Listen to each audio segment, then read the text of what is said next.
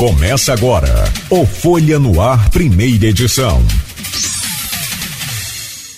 Quinta-feira, 14 de setembro de 2023. Começa agora pela Folha FM 98,3, emissora do grupo Folha da Manhã de Comunicação. Mais um Folha no Ar. Para a gente começar cumprimentando aqui a bancada e logo a seguir abrindo a, a, entrevista, o debate hoje com a Rosana Rodrigues, professora e candidata a reitora da UENF. Rosana, muito obrigado, seja bem-vinda, é um prazer recebê-la aqui no programa. Bom dia, Cláudio, bom dia, amigos da bancada, bom dia, amigos da Folha. É, vamos ter um ótimo programa hoje, com certeza. Os temas estão muito interessantes e eu agradeço a oportunidade de vir aqui para falar para a comunidade eh, de Campos. Nós é que agradecemos. Meu, meu caro Edmundo Siqueira, bom dia, bem-vindo também a essa bancada. Assim como ontem, você também faz parte dessa, dessa bancada hoje. Muito obrigado pela sua presença. Bom dia, bom dia a todos aqui da, da bancada que nos, nos veem, nos acompanham aí na, nas redes da Folha. E é um prazer estar aqui novamente, agora com a, entrevistando a Rosana.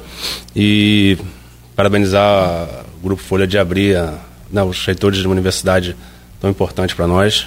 Ouvi-los né, é sempre muito importante. Bom, meu caro Rodrigo Gonçalves, que me dá a alegria e o prazer de poder compartilhar não só a bancada, mas também aqui os microfones da, da Folha FM. E com dois bonitos assim, a audiência. Imagina. Com certeza. Pelo menos mamãe já está aqui. Já vi que ela já está aqui. Mamãe está onde, gente? Está acompanhando já. Não, bom dia, bom dia Edmundo. Prazer receber Edmundo aqui, parceiro da gente. Bom dia, Luiz. Bom dia a você. Bom dia especial à nossa entrevistada Rosana, o Beto também aqui da técnica, o pessoal que está aqui nos bastidores acompanhando também. Né? Agradecer a você que acompanha a gente não só aqui em Campos, mas também nos municípios, nos municípios vizinhos, você de São João da Barra, São Francisco, São Fidélis, né? toda a região aqui que também é atendida pelo UF de forma geral, né? Pela, seja pelas pesquisas, seja pelo ensino à distância. Então, com certeza, é uma entrevista que você aí também vai poder acompanhar. E quem quiser, claro, pode deixar seu comentário também lá nas nossas redes sociais, participar dessa entrevista. Muito bem, Rodrigo, muito obrigado. Dona Sebastiana Gonçalves, essa não falha. Não, não falha. Muito bacana. Depois clica aqui nesse cantinho aqui que ela vai aparecer. Tá, deixa eu trazer o bom dia do Aloysio Abreu Barbosa e, e já, Aloysio, pedindo nessa abertura, porque você é, abre essa, essa pauta. Senhor, Vou pedir a você que abre, então tá. Aloysio, bom dia, bem-vindo, obrigado também mais uma vez por né, a gente poder trazer esse debate aqui importante, dessa que, na minha opinião, é a universidade mais importante do Brasil, é a melhor para mim. E claro que existem aí os números, os dados, mas ela não fica muito longe da minha opinião, mas seguramente para nós campistas o orgulho. Bom dia. Bom dia, Cláudio Nogueira. Bom dia, Rosana. Obrigado pela presença. Vamos conversar um pouco sobre o ENF nesses três próximos blocos. Eu ia dar bom dia para Rodrigo, mas eu estava tendo uma boa noite ontem. Eu ligo para Rodrigo para falar sobre o programa de hoje. Não tá vendo o Flamengo, não? Eu falei, não, tô não. tá passando na Globo. Eu fui ver o Flamengo. Liguei 1x0, o Gabigol expulso, depois 3x0, merecidos. É, o Atlético fez. Parabéns à moto, a segunda uma torcida é, carioca, que é anti-flamenguista, a primeira é flamenguista. Tem a segunda que é anti-flamenguista. Os secadores aí disso. Subdivide em, em Vasco, Fluminense, Botafogo. É, fazer o quê? Futebol. É. Bom dia, Edmundo. Bom dia, Beto na, na técnica. Bom dia, é, você ouvinte pelo streaming telespectador do Folha no Ar, se seja flamenguista ou não. É, nosso bom dia às categorias que sempre nos acompanham nesse início de jornada de segunda a sexta. Os professores, hoje representados aqui pela Rosana, bem representados. É, os pais de aluno que vão cedo levar seus filhos à escola ouvindo a Folha FM.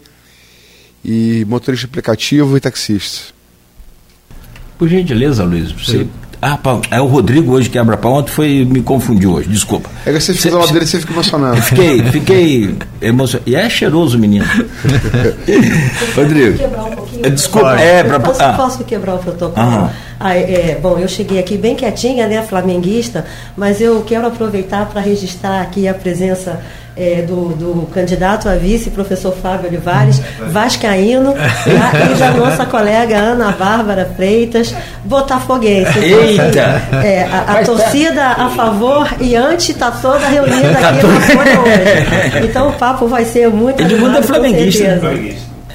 Não praticante. E tem tricolor aqui, tá? Tem tricolor, tem Flamengo, mas a maioria é flamenguista pra variar, né? É. Mas sempre, né, gente? Aí tem três aí, quatro, cinco.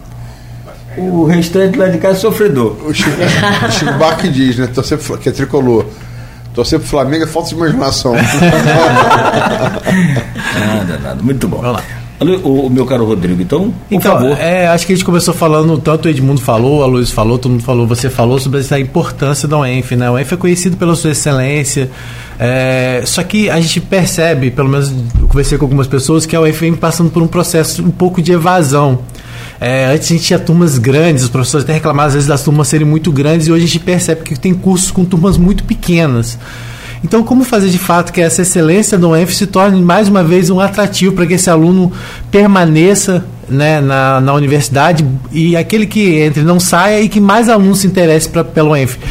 A gente sabe que hoje existem aqui na nossa região outras, outros cursos superiores, como o IF, que cresceu bastante, a UF, que cresceu bastante. A gente sempre fala só tinha serviço social, hoje tem vários cursos e com o novo prédio deve ampliar ainda mais, mas como fazer com que as pessoas realmente se, inter- se interessem em permanecer no ENF e entrar no ENF? Rodrigo, eu acho que você usou a palavra correta. É, a gente, é, algumas pessoas tendem a usar muito a questão da evasão, né? Mas você falou uma palavra que é essencial, que é a permanência. Então, nós temos hoje, inclusive, pesquisas na UENF, é, do professor Gerson Tavares, que lidam exatamente com as questões ligadas à permanência dos estudantes nas universidades. Essa pesquisa ela é feita não apenas na UENF, mas também no IFE, é uma, uma pesquisa parceira, é, e nós procuramos agora dar um enfoque maior nas questões relacionadas com a permanência dos estudantes. Isso porque alguns dados que falam de evasão, eles são, na verdade, superestimados. Em que sentido? Muitas vezes o estudante ele entra num curso de graduação e descobre que não é aquela carreira que ele gostaria. Então ele migra para outro curso, às vezes até em outra instituição. Então, na verdade, ele continua sendo aluno da graduação, não exatamente naquele curso primeiro que ele escolheu. Então, esse dado não pode aparecer como evasão e a gente estava percebendo que isso era colocado dessa forma. Então, há uma questão de superestimação da evasão nesse sentido. Agora, tem um outro aspecto que é também importante, que nós eh, vivenciamos aí 2020 e 2021, ah, um momento extremamente complexo e crítico da história da humanidade, que foi a pandemia. Né? É, é, muitos esperavam que seria um período aí de dois meses e nós passamos dois anos e isso teve um impacto, claro, na vida de todos, mas especialmente na educação, que é o que a gente tá, o tema que a gente está tocando aqui hoje, é, houve um impacto muito grande nas relações aluno-professor. É, é, a gente percebe esse impacto e nós vamos continuar percebendo esse impacto ainda durante algum tempo. É, é, então, assim, houve um, um desestímulo muito grande né, é, para a busca de algumas carreiras, e isso é, isso é o que nós devemos trabalhar. A universidade hoje, ela vive um momento é, de virada de chave muito grande. E é importante a gente estar muito conectado é, com o que está acontecendo, não só na UENF, mas em outras universidades brasileiras e mundiais. Esse efeito da baixa procura, é, de uma menor procura pela graduação, é um efeito sentido em várias universidades, no mundo inteiro. É, então a gente percebe é, que é, ferramentas, por exemplo, que a gente estimava que iam levar 5, 6 anos até chegar dentro de uma sala de aula de uma universidade ou de uma escola, é, com a pandemia, ela veio imediatamente para dentro da sala de aula.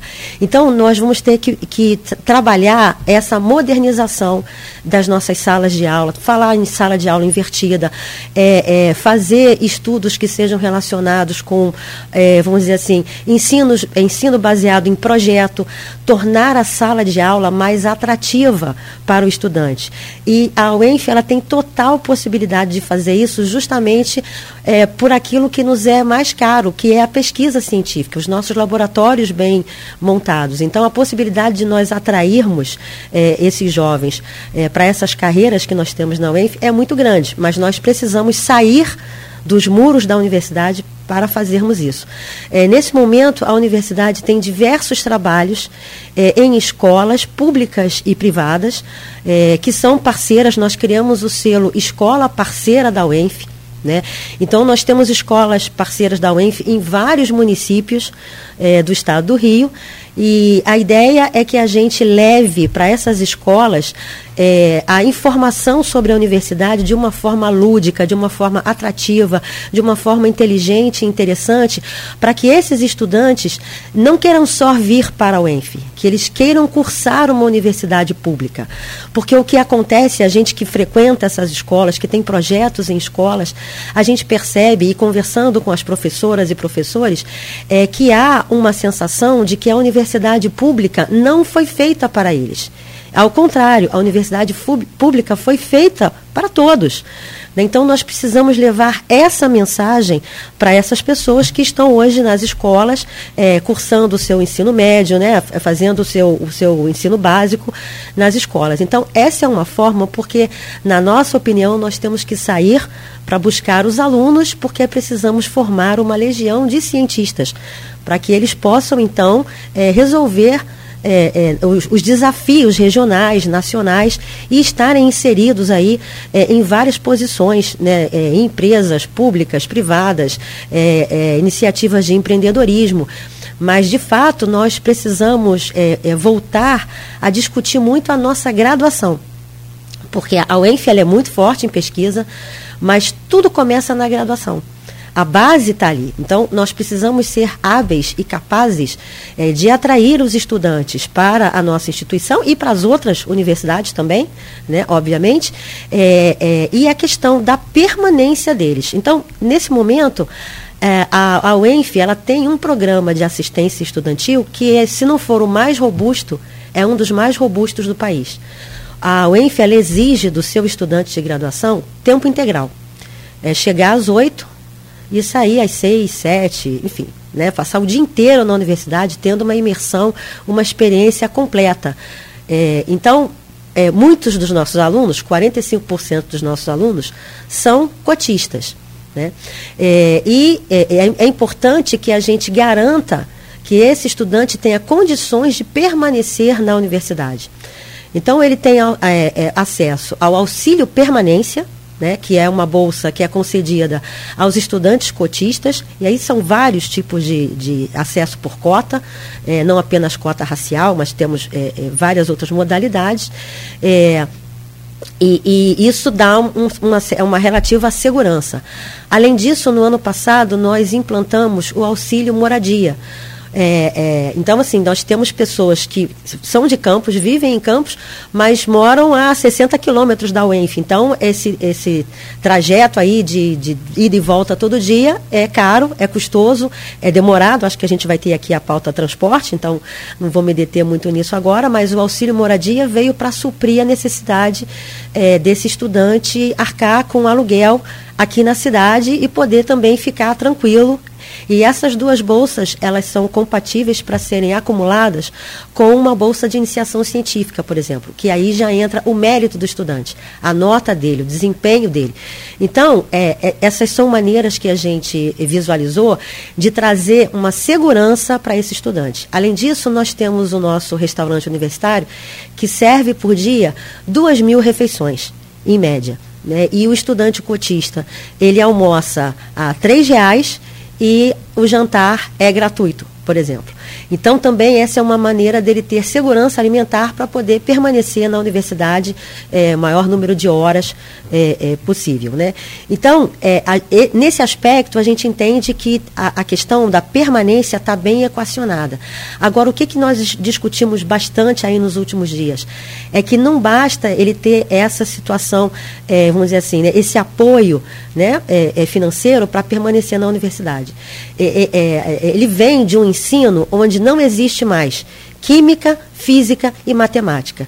Então, logicamente, quando ele chega na universidade, ele vai fazer engenharia, ele vai fazer química, ele vai fazer química, é, é, física. Então, é, essas disciplinas são um choque para eles. Então, a dificuldade é grande. Então, nós temos que ter um approach, nós temos que ter uma estratégia, e aí várias discussões com os coordenadores de curso para é, aulas de contraturno, reforço e outras maneiras que nós temos é, de, de trabalhar o conhecimento né, de trazer, é, levar o conhecimento para esses estudantes de uma maneira mais é, é, assertiva e expedita para que eles possam acompanhar esse curso né, de uma forma é, mais adequada. É, é, isso é um, fato que acontece não somente com o ENF, mas com todas as outras universidades. É, é, a, a UENF ela não é uma ilha, ela não está isolada. É, nós conversamos, existem grupos de reitores, né, como a gente estava falando aqui do grupo do WhatsApp do futebol e tal. Os reitores também discutem, debatem esse tema de uma forma muito é, incisiva, porque são questões que nos unem a todos. Né? É, em São Paulo, é, as três estaduais, elas têm uma, uma associação muito forte e já foi colocado isso. A universidade ela precisa de fato, trabalhar isso de uma forma é, bem inteligente e bem assertiva para garantir a permanência do estudante nas universidades. Professora, a gente está discutindo a, uma universidade que nasceu do, do, do, anseio dos campistas, de parte de, da sociedade campista, é, talvez por perceber as dificuldades que a gente tem, teve na nossa região em muitos aspectos. E ela, a Luísa lembrou ontem que a Folha acompanhou os atos constitutivos da UENF, e, mas Darcy Ribeiro pegou e abraçou essa, essa, essa causa e criou a UENF dos moldes, inclusive com permanência o dia inteiro do aluno, como você citou. É, mas é, a UENF, talvez, até pelos planos do Darcy, precisaria expandir de forma mais eh, os núcleos de ensino à distância e tantos outros aspectos, inclusive em cursos e, e outras questões. Como a, a, chapa de vocês avalia essa questão da, da, expansão da UENF para o Noroeste, para outras regiões e no próprio, em próprio campus em, em oferta de cursos? É, é, nós entendemos perfeitamente que há um desejo muito grande, todo mundo que é a UENF é, no seu município. A gente viaja, a gente conversa quando a gente vai a essas escolas, todo mundo pergunta: e quando vai ter um curso de graduação da UENF aqui? É, então é uma questão é, que precisa ser muito bem trabalhada internamente, pois nós temos ainda alguns cursos que estão aprovados é, no Conselho Universitário e que ainda não foram implementados.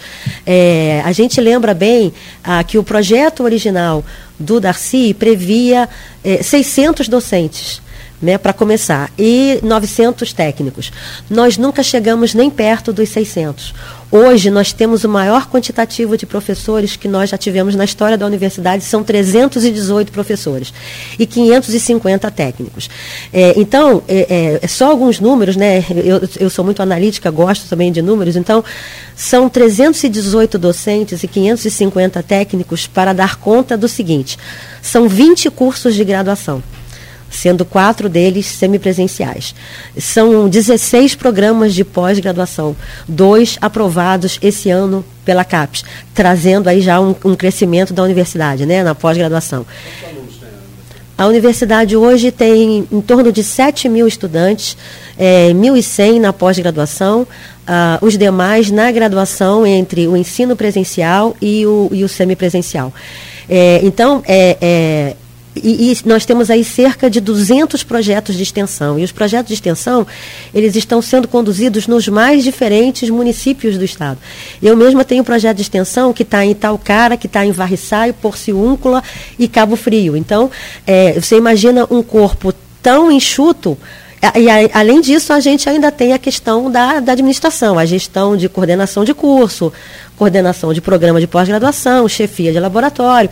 Então, ainda é um corpo bastante enxuto é, para a gente dar conta de tantos é, é, projetos e processos dentro da universidade. Óbvio que nós temos o desejo muito grande é, de expandirmos a universidade, né, de, de concretizarmos o sonho, é, de chegarmos aí de fato né, é, com outros campi fora de, de campos. É, entendo que isso tem que haver um planejamento concreto para que isso aconteça e esse planejamento ele tem que vir junto é, com a concretização do sonho de termos os 600 docentes pelo menos, porque eu vejo hoje a UENF muito maior do que isso. É, é, se nós hoje, hoje tivéssemos o aporte de mais 300 professores, ainda assim, não sei se a gente conseguiria é, chegar em todos os municípios que desejam é, a presença da UENF e que também nós gostaríamos de, de estar. É, nós temos aí é, áreas experimentais em Itaocara, é, nós temos os polos do CEDERJ em 13 municípios, ah, nós temos uma área, é, é, a Fazenda Campos Novos, em Tamoios, que foi cedida para a UENF por 10 anos pela Prefeitura de, de Cabo Frio. É, nós temos o Colégio Agrícola Antônio Sarlo, que precisamos trabalhar na completa incorporação do, do, do, do colégio, porque a área física é da UENF, mas a estrutura gerencial da escola agrícola ainda não é nossa. É, então, nós temos ainda é, muitas ações para, de fato, consolidarmos dentro da, da instituição. E isso tudo sem deixar de planejarmos o futuro, que é, de fato, expandir a universidade. Né? Então, é, e, e, esses passos têm que ser dados com muita firmeza e têm que ser levados à, discussão dentro dos colegiados competentes, é, no caso, é, o Consune, para aprovação desses, novas, desses novos campi, dessas novas áreas. Além disso, é importante mencionar também é, que nós temos o recém-criado campus Carlos Alberto Dias, em Macaé, é, e nós desejamos muito que esse é, campus também vire um centro né, é, baseado aí na questão da energia renovável, do clima. É, então, assim, a gente antevê é, um, um, crescimento, sim, para a universidade, inclusive com novas áreas, mas dentro de um projeto bastante responsável. É, nós não podemos fazer promessas que sabemos que não temos condições nesse momento de ser cumpridas pelo simples fato de nós termos um corpo ainda muito enxuto de, de servidores, né, tanto docentes quanto técnicos. Rosana Rodrigues, professora e candidata a reitora da UENF, pela situação, se você me permite, é, gentilmente uma, uma, sugestão, se puder otimizar um pouco mais esse tempo para a gente conseguir falar de, de toda a pauta, né? Fica aí a, a sugestão. E ontem, eu lembrava também aqui sobre o, o Colégio Agrícola, Antônio Salles, você já é, tocou no assunto, mas a gente levantou que são desde 2013 que existe já a conclusão daquele processo é, de doação da fazenda aldeia para o ENF, já pertence, toda a documentação exigida pela Secretaria Estadual é, para passar, para doar o, o agrícola para o EF já está pronta, já está tudo, só depende agora do, do, do, governador, mas, claro, evidentemente, é da UENF também forçar, correr atrás para trazer esse colégio agrícola, que é a nossa vocação, a agricultura, nós já falamos várias vezes sobre isso aqui. O que, que você pensa sobre o colégio agrícola e se dá para, de fato, é, é, se você vencer, transformar isso em realidade? Olha, é, isso está claramente colocado no nosso plano de gestão, que é a incorporação é, efetiva é, da escola agora, né? Porque como a área já, já pertence à universidade, e o nosso impasse hoje é uma questão que é, deveria ser muito simples de ser resolvida.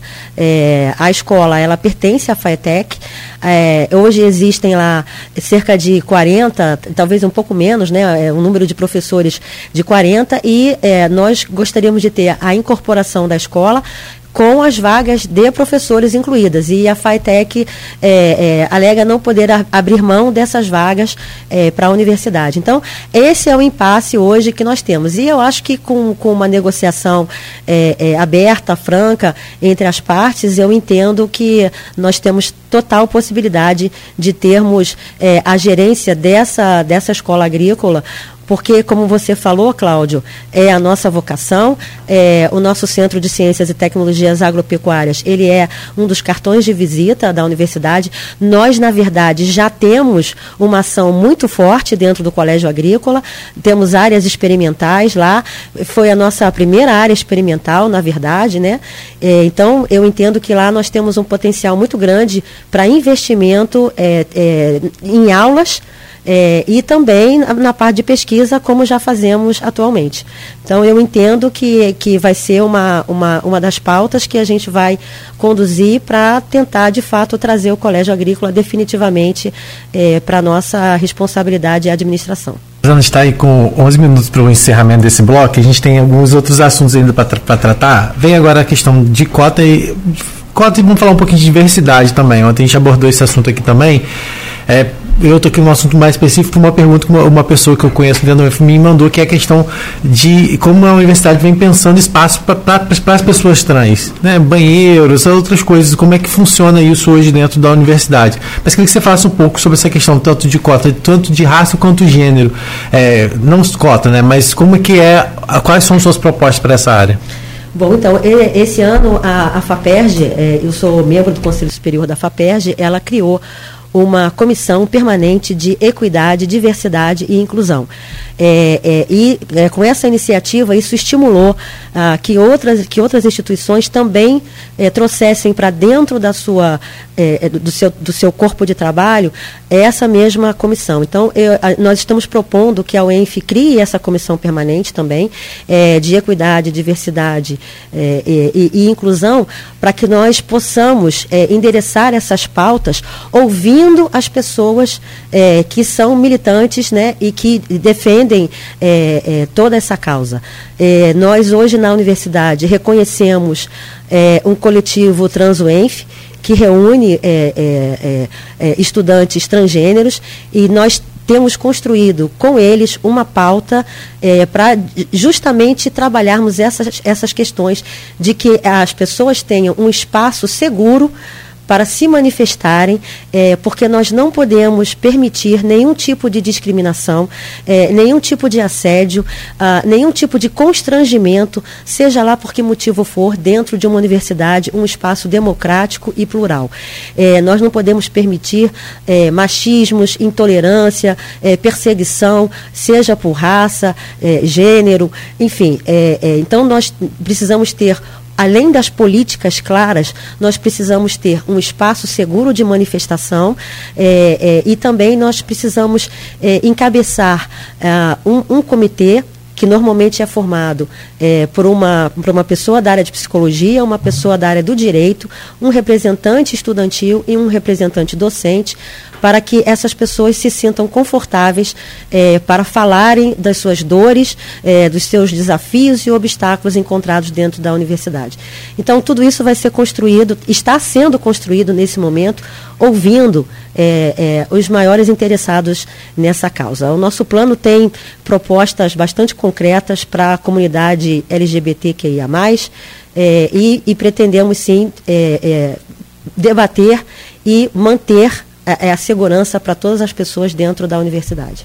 Rosana, Rodrigo é, falou de inclusão e como ontem, é, o seu adversário, professor Carlão, a gente sabe que inclusão, logicamente, passa por questão de gênero, passa por questão de raça, mas também passa por coisas é, talvez até mais básicas, que, que, são transporte e segurança. A gente tem, é um, um, em junho, o Gilberto Gomes, que é ex-diretor do DCE da UENF, já como assessor parlamentar do, do deputado federal Lindeck Farias, viabilizou uma emenda no valor de 500 mil reais para tentar criar uma linha exclusiva da, da UENF aos moldes que se faz na UFT Niterói. E esse é, gerou muita repercussão isso, né? Porque o transporte público, sem sombra de dúvida, é um problema crasso da cidade. Né, um dos problemas que o governo Vladimir tem que enfrentar. E só que isso também sofreu críticas. O, o arquiteto urbanista Renato Siqueira criticou a proposta, ele falou que se todo, todo mundo fizer a mesma coisa, isso vai dar uma. vai gerar é, engarrafamento do trânsito, né? E também a questão da segurança. A gente sabe que a UENF é, Pensado por Darcy, é um, é, um, dizer, é um campus, ele é muito horizontal, ele tem uma, uma área muito grande e nós temos também um problema de segurança também. Sobretudo para esses estudantes que dia à noite ficam ali nos pontos esperando ônibus. Quais são as suas, suas propostas para esses dois pontos, transporte e segurança? É, então, Aloysio, são pontos é, cruciais é, enfrentados hoje, não só pela UENF, mas eu diria até pela, pela população é, de Campos, né? A questão do transporte. É, e, e, não só de Campos, a gente também observa isso em outras grandes cidades. É, a mobilidade, essa questão da mobilidade é um dos grandes problemas aí. Acho que dos próximos 5, 10 anos, isso precisa ser equacionado de fato, porque o que a gente vê é muita gente no seu próprio carro indo para o trabalho, porque de fato não, o transporte público não é suficiente. É, essa proposta de nós termos um ônibus, ela está é, alinhada com o que algumas outras universidades já fazem, né? inclusive universidades mundo afora. É, a gente que já teve chance de, de estudar em outras, em outras instituições, é, é, é, um ônibus que faz uma linha exclusiva, ele não tem paradas em todos os lugares, eles têm pontos fixos né? e é, faz esse transporte, principalmente nos horários de pico, de chegada e partida dos estudantes. E eu digo para você o seguinte, que um ônibus é até muito pouco a gente deveria até ter um número maior de, de, de transporte para isso. Né? É, anteontem mesmo nós estávamos conversando com uma estudante, e eu vou olhar aqui para o Fábio porque nós estávamos conversando com ela, e uma das questões que estava sendo muito crítica para ela é, é chegar na UENF porque onde ela reside eh, não tem transporte para chegar na universidade. Então, isso compromete o acesso dela ao restaurante, às aulas e Se a todos os benefícios. O, né? o Gilberto, na época da, da, iniciativa dele, em junho, quando eu entrevistei, ele fala com um ex-estudante, diretor do DCE, até como, tomando ponto que o Rodrigo falou, estudantes que não ficam na universidade por conta da questão da, da do acesso físico à universidade. Isso. É, exatamente. Então, assim, quando a gente fala desse ônibus, isso é uma, uma solução é, é, urgente e paliativa. O ideal seria a gente ter linhas de ônibus é, é, é circulando pela cidade, mas eu entendo que isso é, é um problema que a gente precisa endereçar junto com os órgãos públicos municipais. A, a, gente tem pessoas capacitadas para rever essa malha. e acho que um ônibus só ainda vai ser pouco para o atendimento aos nossos estudantes, mas é uma iniciativa importantíssima e eu acho que a gente precisa dar suporte e estimular que mais ônibus cheguem para a gente fazer esse, esse transporte aí dos estudantes. E a questão de segurança, Rosana? A questão da segurança. Bom, dentro do campus, é, nós, ao longo desses 30 anos, nós temos aí episódios raros é, de segurança que normalmente são é, é, de fora para dentro da universidade. Né? Eu não sei se vocês sabem, mas nós temos hoje dentro da, da universidade é, o PROEX, é, eles atuam de modo muito discreto, então, nós temos é, polícia dentro do campus, mas eles atuam de modo muito discreto, é, não abordam qualquer pessoa por qualquer motivo, mas eles estão lá para essa, essa segurança. E é, é, no, nos horários de saída e chegada dos estudantes, eles normalmente circulam também é, no entorno do campus. Agora, é, nós temos relatos, obviamente, né, de coisas que acontecem aqui no centro, na Pelinca, em, em, áreas próximas à universidade. Então, eu, e, e, o que acontece é que normalmente, é, é, próximo ao ENF, as pessoas nem registram isso. Então, para a gente fa também fazer um trabalho conjunto é, com o poder público municipal, a gente precisa ter esses registros, né, para mostrar, olha, nós precisamos ter é, um maior aporte de segurança no entorno da universidade, especialmente em determinados horários de chegada e saída dos estudantes. É, é e, e, assim, é, dentro desse, desse princípio, eu entendo que é papel da reitoria buscar esses entendimentos com o poder público, levar os nossos números e as nossas demandas para que a gente gente possa sentar juntos e, e juntos atendermos aí a nossa comunidade estudantil e a comunidade do entorno da UENF também, né? Só para te orientar, faltam três minutos aqui para a gente fechar esse bloco. É, eu estou tentando ser mais tá, rápida. Só para te eu, eu situar tenho, é, é, eu falo muito, gente, então vocês me, me, por favor, me policiem aí, tá bom? Tudo bem. Mas, é, mas é, é, dentro disso já vem sendo feito alguma coisa nessa questão de, desse diálogo pela segurança da parte ah, É, sim, é, nós soubemos aí que o, o, o próprio DCE é, encaminhou ofício né, para a reitoria e a reitoria é, é, ficou de entrar em contato. Então, eu preciso dizer para vocês que eu estou afastada da vice-reitoria desde julho. Então, assim, as últimas ações do reitor eu não posso te dizer, mas eu entendo é, que, que ofícios já devem estar sendo enviados ou já foram até enviados, é, não posso precisar isso, é, para que haja é, esse entendimento né, com, a, com, a, com o poder público municipal, para que a gente possa ampliar um pouco a área de ação da, da segurança na área externa à universidade. Tá? De registros, muitas vezes a, a, polícia funciona dessa forma realmente. Ela precisa Exato. de, de que aquela área seja deitada. Mas você acha que não ocorre ou, a ou as pessoas muitas vezes não buscam essa denúncia? Não, eu acredito que muitas vezes as pessoas não registram, porque acham que não vai dar em nada, que isso não, que não vai resolver nada. Então, assim, são episódios que ocorrem fora da universidade, né? mas as pessoas não registram porque acham que vão ter que ir a uma delegacia, vão perder o tempo, é, enfim. Então, é, eu acho que as pessoas precisam ser é, estimuladas a fazerem os boletins, mesmo que seja online, para que a gente possa apresentar números e uma demanda concreta é, de aumento da segurança no entorno da, da universidade. Dentro do campus, a, a, a segurança contratada pela UENF, ela não é suficiente, ela precisa de, de apoio externo. Dentro do campus?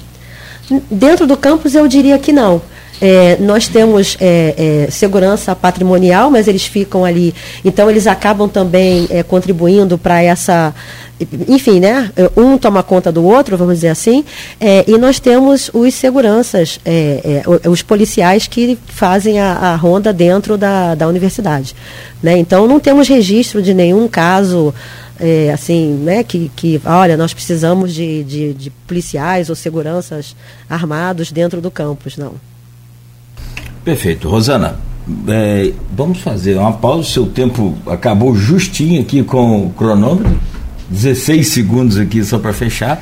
E a gente vai então fazer uma pausa rápida e a gente volta, vira a chave aí para outros temas, conforme já anunciados aqui, Solar dos Jesuítas, onde é o, o Arquivo Público Municipal, a Vila Maria, pesquisas também da UEF, com interação aí é, com o município e né, a seguir, logo após o, o intervalo.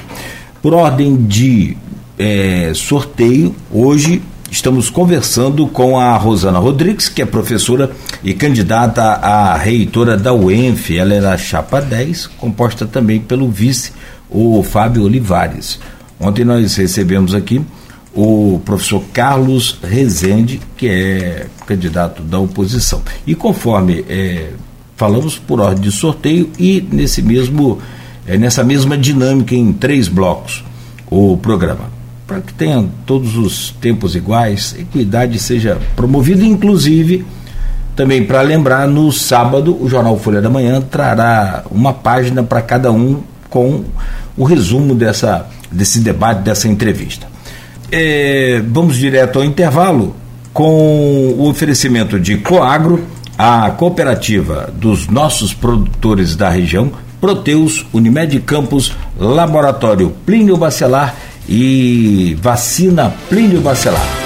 É prático, é para você.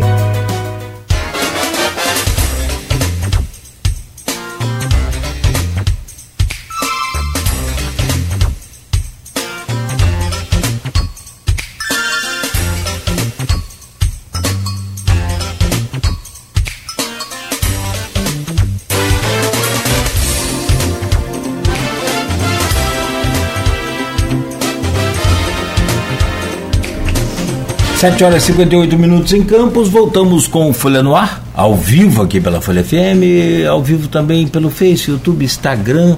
É, inclusive estou visualizando aqui agora é, trânsito pelo centro de Campos, Campos que tem hoje, nesta quinta-feira, tempo bom, ensolarado. Agora já faz 25 graus aqui no centro e lá pelo Trevo do Índio, também com bastante movimento. O, o, trânsito agora é bem movimentado. A 15 de novembro, foi totalmente interditada desde domingo, só deve ser liberada amanhã. Havia um prazo, expectativa de ser liberada ontem, mas não foi possível por conta da conclusão lá das obras, já na parte de sinalização vertical e horizontal ali naquele trecho entre a Voluntários da Pátria e Barão de Miracema, onde rompeu-se o dique né, de contenção ali do Paraíba no, no ano passado. Eu lembro direitinho. Você, le, você, é, tem gente que lembra, tem gente que acha que tem carro anfíbio, mas não é. Tem essas situações aí, né? E, e, foi, ainda bem que foi só o carro que ficou no prejuízo, que quase que teve gente que caiu também ali no, no dique. Deus é, Deus é pai.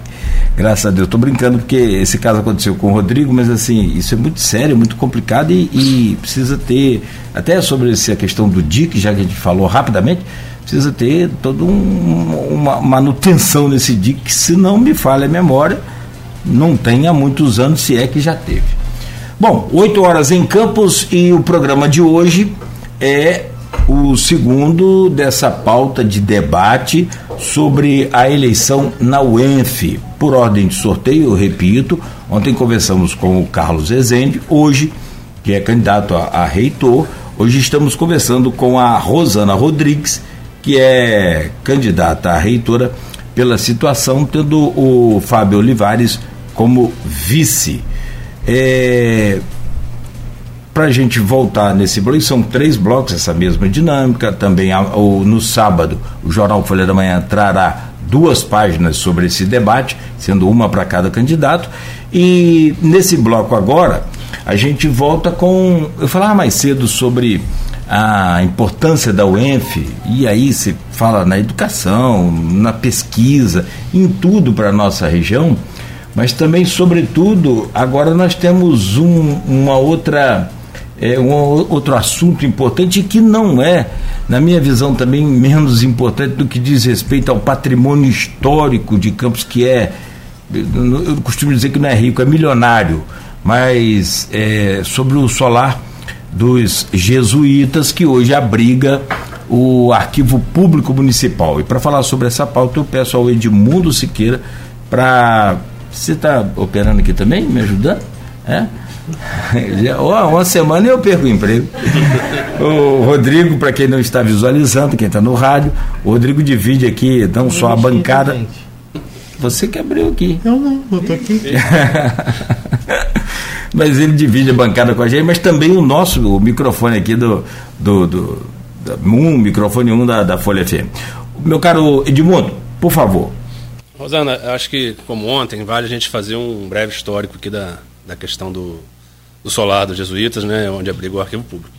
É, o, o, o João Luiz publicou de primeira mão o acordo entre a LERJ, né, a prefeitura, e a UENF, para que fossem depositados 20 milhões né, nos cofres da universidade para que fizesse o restauro do prédio e a digitalização do acervo, enfim, é um acervo essencial para nós campistas, para a região inteira. E 10 milhões para Cabo Frio, Fazenda Campos Novos, que até você citou aqui, da, que foi cedido para a UENF. É, a, depois desse, dessa, dessa, desse acordo, foi em outubro, o Luiz lembrou do 29 de outubro, né, que foi anunciado, em janeiro foi depositado o dinheiro, e aí, a princípio, existia um termo de cooperação com a prefeitura, com a empresa de Minas, a Sabra, e a UENF não, não entendeu, a reitoria, você fazia parte na época do, do Raul, não entendeu que seria o ideal, enfim, teve umas tratativas, tiveram diversas reuniões, inclusive eu estava em algumas delas, e, mas a coisa não andou. Coisa não andou e é fato que a coisa demorou e se estendeu durante muito tempo para desespero, né, digamos assim, do, de quem está interessado e se preocupa com a parte cultural e da cidade. O, o Solar Jesuítas ele abriga hoje o Arquivo Público Municipal, né, guarda um acervo importante, muito importante.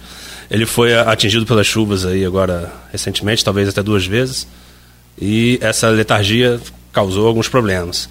E a, agora começou uma aplicação do, de parte do recurso, né? Foi contratada uma empresa para que feito projeto, auxiliasse o projeto de, de para se licitar a obra. E os estagiários também começaram a ser contratados. Enfim, mas eh, assim como a gente perguntou a outra chapa, perguntar a sua, como, como primeiro como vocês avaliam que a UENF tratou esse tema, a UENF enquanto corpo funcional e corpo de alunos, como a UENF, como você vê a UENF envolvido nesses temas para trazer, como eu falei ontem também, foi difícil falar da UENF nos últimos, no último ano, pelo menos, sem falar do arquivo público, né? Não podia deixar de ser, porque estava essa, toda essa questão. E como, como vocês veem esse assunto internamente, a relação da UENF com, com a comunidade, depois desse, desse, desse fato, do, do atraso, e como você, enquanto, enquanto candidata, trataria esse tema no futuro, dos casos se fosse eleita. Ótima pergunta, Edmundo. É um tema que realmente é muito importante a gente é, é, debater. É, bom, primeiro vamos situar o seguinte: é, o Arquivo Público Municipal ele está lá no Solar. é, por uma iniciativa da própria UENF, não sei se vocês sabem. É, bom, nós temos uma dissertação que foi defendida pela Larissa, que hoje faz parte dos quadros lá do, do, do arquivo, e orientada pelo professor Marcelo Gantos, e ela fala especificamente sobre o solar. E, e aí traz um resumo muito rico. é, a dissertação foi defendida em 2014 e tem um resumo muito rico de todas as tratativas feitas para que é, é, o solar abrigasse o arquivo público.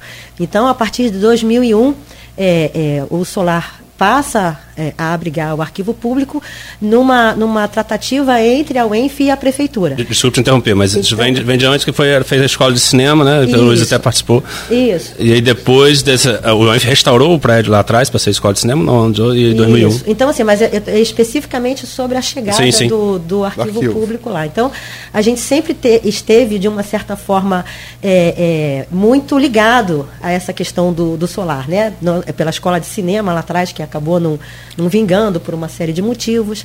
Mas eu entendo também que, por isso, quando a UENF foi chamada para fazer parte dessa tríplice aliança para de fato trabalhar na recuperação de um prédio, eh, da importância do solar, eu acho que ela não poderia ter eh, agido de outra forma a não ser eh, se prontificar a fazer esse trabalho, né? Então, entendo isso como uma, uma iniciativa muito ousada da universidade. Ah, como o Cláudio falou muito bem, eh, nós temos um patrimônio na cidade riquíssimo. Aliás, é, diga-se de passagem, né, in- infelizmente no Brasil, de modo geral, é, a- as populações não reconhecem é, é, o valor dessa arquitetura histórica e a gente vê aí diversas cidades brasileiras é, num processo de apagamento é, desse patrimônio histórico. Então, é muito importante que a gente não permita que isso aconteça aqui ah, no município, que é um município riquíssimo nesse aspecto. Ah, então, é, de fato, é, é- é um desafio muito grande para quem está numa instituição pública é, executar esses recursos da forma que, infelizmente, o excesso de burocracia exige. É, esse dinheiro ele veio para a universidade, mas não numa conta que o reitor movimenta.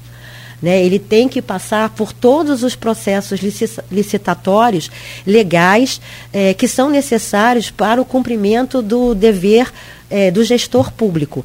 Então, assim, é, é óbvio que se fosse da vontade particular de um gestor, rapidamente esses problemas seriam todos resolvidos, porque nós entendemos muito bem a importância desse prédio e principalmente a importância do que está abrigado lá no solar.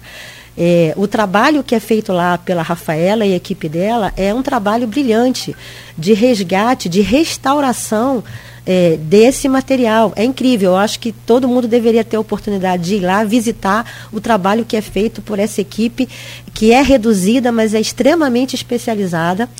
É, então, é, é importante que a gente coloque aqui que, que é, diferentemente de um dinheiro que está na conta de uma pessoa física e que ela pode movimentar automaticamente esse recurso, nós devemos seguir ritos institucionais eh, e o que mata o serviço público hoje no país é a burocracia excessiva.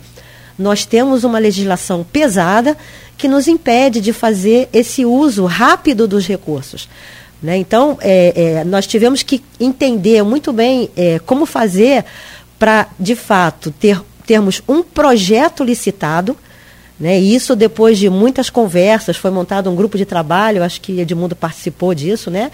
Foi montado um grupo de trabalho para equacionar essas etapas. E de, e, de fato, foi um período longo, mas um período longo que foi necessário para a gente compreender é, os ritos legais de você contratar um projeto aprovado pelo IFAM, porque não pode ser qualquer projeto. É, o prédio é tombado pelo patrimônio, então nós temos que, que, que ter é, autorização dos técnicos do IFAM. e, na sequência, a gente poder então licitar a obra. Então eu entendo que a gente está numa fase intermediária ainda, é, mas entendo também que nós vamos ter a restauração completa do prédio, é, dentro das normas, dentro das regras legais, isso sem criar nenhum constrangimento nem para a prefeitura e nem para a universidade. Né? Então eu entendo que todas essas tratativas, é, elas, elas demoraram um pouquinho mais do que é, é, Cabo Frio, que saiu na frente e acabou montando essa comissão muito mais rapidamente e equacionando melhor esse processo, que inclusive serviu de inspiração para o processo aqui em Campos. É, eu entendo que, que a comunidade está né, é, tá ansiosa por ver esse prédio restaurado. É, eu espero que ele seja é, o primeiro de vários outros que serão restaurados. É, um prédio que tem muita relevância para a Baixada Campista né, e, e para toda essa região, para todo esse território. E eu espero que esse modelo que a gente está construindo de recuperação de um prédio público tombado pelo IFAM seja utilizado em outros prédios que têm a mesma relevância, o mesmo impacto e que precisam ter o mesmo trabalho cuidadoso, é, tanto do ponto de vista arquitetônico, né, de tratamento, mas também do ponto de vista de rito legal, é, que cumpram todas as leis, é, sem tornar isso um problema no futuro para os gestores. Então, eu acho que é muito importante que a gente coloque isso de maneira bem clara para a comunidade. E acho que a comunidade deve, é, depois desse. É, é, depois de passar por esse período né, de, de, de, decisões burocráticas, a comunidade vai ficar extremamente feliz quando a gente puder é, é, inaugurar esse prédio e colocá-lo à disposição da comunidade, é, com muitos planos que a Rafaela tem, né, de, de museus, de atividades culturais dentro daquele espaço. Professora, é uma entrevista, acho que quando a gente entrevista alguém que é, faz parte do, de uma gestão né, e está se candidatando novamente, a gente trata de maneira um pouco diferente, até porque deve, deve tratar os assuntos que foram feitos. Né? E o arquivo público, ele, toda a importância que a gente falou aqui, é, talvez, talvez todos os trâmites que foram iniciados agora, depois de todas as tratativas que a senhora mesmo citou, poderiam ser feitos feito antes. Né? E a pergunta seria se você estivesse no lugar do Raul, agiria, enquanto reitor, você era né, vice-reitora, mas se fosse reitora, agiria diferente nesse, nesse, nesse caso. É, certamente. Então, é, o que, que eu digo para você? Que cada pessoa tem um jeito de fazer gestão. É, e muitas pessoas, quando me colocam é, é, como a continuidade, eu digo o seguinte: que nada pode ser mais diferente do que a gente colocar hoje uma mulher à frente da reitoria. É, eu aprendi bastante nesse período. Né? É, antes da vice-reitoria, ocupei a pró-reitoria de pesquisa e pós-graduação, antes disso, coordenação de programa. E em cada etapa dessa, eu fui aprendendo, é, obviamente, esse trato né, não só da coisa pública, mas também as interrelações pessoais é, com os poderes. É, então, assim, às vezes, em alguns momentos, as pessoas me perguntavam e ainda me perguntam o que você faria diferente, né? É, várias coisas. Eu, eu teria, talvez, iniciado as tratativas de um modo um pouco menos personalizado e talvez um pouco mais institucionalizado. Então, cada gestor imprime a sua marca, cada gestor deixa o seu legado, eh, e eu entendo que, nesse caso, o compromisso assumido, eh, não só com a gestão eh, do solar, não só com a Prefeitura de Campos, mas principalmente com a população, com a comunidade que deseja ver aquele prédio restaurado, ela é muito importante e precisa ser é, é, assumida é, pela próxima gestão que, é, é, vai assumir a universidade. Então, é, não, nós não podemos deixar de ter é, uma solução de continuidade dentro desse processo da restauração do solar. Essa, isso é o que a gente pensa. Edmundo falou, é, eu realmente eu tive a oportunidade de participar do. Eu estive na inauguração da reforma do, do solar dos jesuítas, não se lembra agora se foi em 94 ou 95 eu participava com, na BCTV junto com o Jaldo Sá, Rolando Senna, acabou indo da frente. Com, Sim, aquela pena. coisa, era um sistema de hotelaria, assim, internato. Isso. E aí quando você ia fazer um. Abrir uma galeria, internato, você precisa, você precisa ter esgoto. Sim. Aí você esbarrava no cemitério de escravos Sim. negros, você um Sim. pouco abaixo do cemitério de índios. Então era, foi muito complicado. E, e houve também uma competiçãozinha com a UF na época de Niterói, que já tinha um, um curso de cinema. Uhum. E a coisa não acabou indo à frente. É, Mas é, é- é- eu me lembro que já naquela época o Geraldo Sarno, é, falecido, grande cineasta brasileiro, o maior cineasta documentarista do cinema novo, tive a honra de trabalhar junto com ele, prazer, me ensinou muita coisa. E Geraldo, ele, ele passou a usar a Vila Maria, vai vir à escola de cinema. Geraldo tinha muito contato lá com o pessoal do Rio de São Paulo. Vamos fazer um curso de, produção de cinema, um curso de interpretação, um curso de roteiro. Trazia essas pessoas né, do Brasil e fazíamos na Vila, na Vila Maria esses cursos. É, a Vila Maria, desde ali, desde aquele, daquele, daquela gênese da UENF, dos anos 90, porque é, é, é, a UENF, o campus, ele está um pouco afastado da cidade, né? Então, a, a- a chamada pedra, o centro, a cara da UENF é a Vila Maria. E, assim, é- é- é- as programações culturais, para além desses cursos, shows, espetáculos, exposições, feira de artesanato, venda de vinil, isso já, já, já faz parte da cultura de Campos, né? É, é a vanguarda da UENF no, no centro da cidade. Que importância a Vila Maria tem para você, para a UENF, e que importância ela teria com você como reitora? Ah, excelente pergunta, Luiz, porque inclusive eu posso complementar falando um pouquinho da nossa experiência na obra de recuperação da Casa de Cultura Vila Maria. Sim, em junho agora foi inaugurado. Isso, exatamente. Então aquilo é, é, a casa ela passou, é, bom, ela completou é, 100 anos, né? E nós é, passamos muito tempo sem recursos para fazer nenhum tipo de manutenção mais efetiva num casarão centenário. É, então, nós precisamos é, é, ter, de fato, recursos e a manutenção da casa ela tem que ser um compromisso institucional. É, ela passou um longo período é, fechada, né, antes da gestão do professor Passoni. E na, na gestão do Passoni, ela foi, de uma certa forma, reaberta com a, com a professora Simone como diretora da casa, e vários eventos foram feitos eh, ali, mas, de fato, eh, aque- naquele momento a casa precisava passar por um processo total de, de recuperação. Eh, e, finalmente, em 2019, após várias tratativas junto à FAPERJ, nós conseguimos 1 milhão e 500 mil reais ah, que foram completamente investidos na, na recuperação da casa.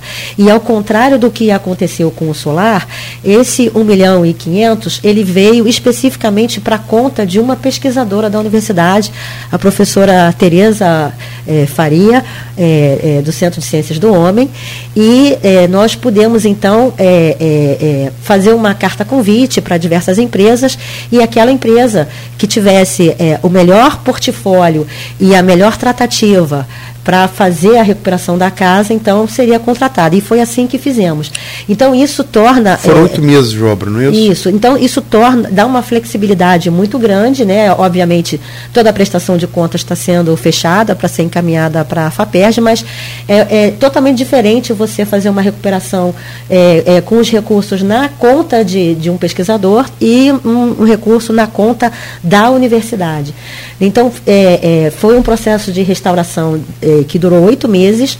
É, a casa está belíssima, de fato, ela é o cartão de visitas da UENF hoje. É, e é, mesmo antes da- do processo de término da obra, nós continuamos fazendo uma série de eventos. É, nós tivemos momentos de eventos culturais na vila com mais de mil pessoas na área externa da casa e nós precisamos passar a limitar a entrada de pessoas, porque de fato aquele espaço não comporta é, tanta gente. Tamanho é o carinho da população é, com a Casa de Cultura Vila Maria e com os eventos lá realizados. É, então, nesse momento, nós estamos inclusive realizando cursos de produção cultural, porque agora sim, com a casa totalmente recuperada, nós podemos de fato ofertar à população é, não só de Campos, mas do território norte, noroeste e de outros locais, atrair essas pessoas para cursos de treinamento, capacitação na área de produção audiovisual, né? então rádio, cinema, é porque isso é, é um filão incrível para todo, todo esse território. Né? Então, nós precisamos é, é, produzir cursos para capacitar pessoas na parte de iluminação, som, é, e, tudo isso é muito importante, isso tudo está no nosso radar. É, deixar aqui um abraço para a professora Maria Priscila Peçanha e a professora Elis, da UF, que fazem um trabalho espetacular na Vila Maria. É, esse, esses projetos de capacitação voltados para a área cultural, isso precisa é, ser muito valorizado. Uh, a cultura ela é, é, essencial nas nossas vidas e também é um ramo na economia que pode fazer gerar muito a economia local. Então, nós, nós entendemos perfeitamente isso é, e, claro, temos um compromisso muito forte de mantermos a diretoria cultural, de termos a Casa de Cultura Vila Maria, assim como o Cine Darcy, o Cine Darcizinho e outros equipamentos culturais da universidade, da universidade abertos para a comunidade, é, tanto do ponto de vista de pesquisa, que é o que temos de acervo na Casa de Cultura hoje, é, mas também do ponto de vista de treinamento e capacitação e de um uso é, do espaço que seja é, é, é acessível para a população é, de toda essa nossa região. Né? essa questão da interação pesquisa, é, é, relações também que tem que ter. A Vila Maria cumpre esse papel, mas a UENF como um todo tem que cumprir esse papel. Como é que é essa questão da interação da, é, das pesquisas com a interação com os municípios? Eu aproveito para repetir uma pergunta que o Henrique da Hora fez ontem, fez hoje mais uma vez, sobre a questão da técnica incubadora e qual seria o papel da técnica incubadora no seu plano de gestão. Deixar um abraço aqui para o Henrique da Hora. É, ele está fazendo essa pergunta porque ele sabe que para nós a inovação é um ponto que precisa ser é, muito trabalhado dentro da nova gestão. É, nós precisamos ter uma ação bem efetiva de reestruturação da nossa agência de inovação. A Tec Incubadora ela faz um trabalho fantástico junto com a UENF. Ela é nossa parceira. É, nós temos hoje na universidade 23 startups é, que são são empresas de base tecnológica que nascem a partir das pesquisas conduzidas pelos nossos estudantes de pós-graduação e, e, e, parte delas já se graduou dentro da Tec Incubadora, eh, já estão aí alçando voos. Uh, e é, a ideia é a gente trabalhar junto à Tec Incubadora e também o Parque Tecnológico. Nesse momento, nós temos é, uma obra em andamento também, através de uma ação junto à FAPERJ. É, a, a, na, na Escola Antônio Sarlo, nós temos lá uma área que era a antiga biofábrica dos tempos da FENORTE. Nós estamos trabalhando para recuperar esse prédio. É, ele foi bastante depredado aí nos últimos tempos, porque teve a sua construção abandonada abandonada por uma série de fatores que não nos compete aqui, né? É, nós herdamos da FENORTE isso, e lá estamos re, re, é, recuperando esse prédio para instalarmos lá o Parque Tecnológico Agropecuário da Universidade, é o Partec Agro, é, onde estarão essas empresas de base tecnológica relacionadas é, com os bioinsumos, que, é, que, o, que o Fábio Olivares trabalha, é, e com outras empresas relacionadas com a área biotecnológica voltados para a agricultura. E a gente espera que isso seja um embrião de um hub de inovação é, é, que, que possa, de fato, suprir aí essa capacidade de transformar a nossa pesquisa em produtos tecnológicos e, de fato, em inovação, que é o produto que chega para a sociedade. É, do ponto de vista da, da, interação das nossas pesquisas, bom, é, nós sabemos né, que a UENF ela é um celeiro de resultados. É, eu costumo falar, principalmente para o pessoal do Centro de Ciências do Homem, que se eu fosse um gestor é, é, público em qualquer dos municípios da área de ação da universidade, eu, vir, eu iria à universidade toda semana buscar informações sobre o que está sendo proposto em termos de novas políticas públicas, é, para que a gente possa é, utilizar esse conhecimento que a universidade tem e gera com recursos públicos e que eles possam ser imediatamente é, é, aproveitados, utilizados, incorporados pelos gestores, eh, secretários de Estado, prefeitos, enfim, eh, não só na área de políticas públicas, mas também na área de agricultura, na área de biologia, com a questão eh, das ciências ambientais e dos impactos ambientais que vários projetos hoje trazem aqui para essa região tão importante. E, e, nós temos feito isso de uma maneira é, é, bastante efetiva, mas eu acho que ainda falta um pouco de visibilidade para essas é, é, é, medidas de interação da UENF com a sociedade. Nós somos sempre cobrados é, sobre, essa, essa, sobre o que nós fazemos, né? mas o que, que a UENF faz? Sempre as pessoas perguntam sobre isso. É, mas eu entendo que isso é um processo constante. A universidade ela é um ser vivo, ela é dinâmico. Então, sempre as pessoas vão perguntar o que a UENF faz. É, por mais que a informação chegue, sempre mais informação vai ser necessária. As pessoas estão ávidas por essa informação. Então, a gente tem hoje um projeto Conhecendo a UENF, que leva os alunos das escolas para visitar a universidade, então são cerca de 5 mil alunos por ano.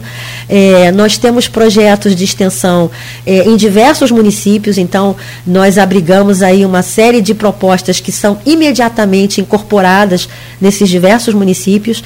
É, nós precisamos, sim, sempre, sempre melhorar a nossa comunicação com a sociedade. Eu acho que isso vai ser uma preocupação da nossa administração de fazer cada vez mais essa união aí é, com a sociedade. Nós temos hoje ainda, só para terminar, dentro da instituição. Tem dois minutos ainda. Ah, então tudo bem, ótimo. Eu estou aqui correndo para falar de tudo, mas ótimo. É, nós temos um projeto muito importante de atendimento à comunidade, que é o projeto Para Esporte, é, que atende aí a cerca de 300 jovens e suas famílias, é, que são é, jovens é, com é, algum tipo de deficiência. É a parceria com o Rafael Twin, vereador, não é isso? Isso, exatamente. Então, é um projeto muito bacana. ele acontece hoje dentro das dependências da universidade, que envolve inclusive a ecoterapia, e é muito emocionante. Às vezes a gente está num dia é, que aconteceu alguma coisa, por exemplo, você recebeu uma crítica de um paper que você mandou lá para um, um periódico, você sai e vê uma criança é, é, é, é com deficiência sorrindo porque está é, cavalgando pela primeira vez, então aquilo faz você repensar muita coisa né, e se sentir muito, muito assim, feliz de poder proporcionar essas oportunidades para tantas pessoas que merecem essa oportunidade.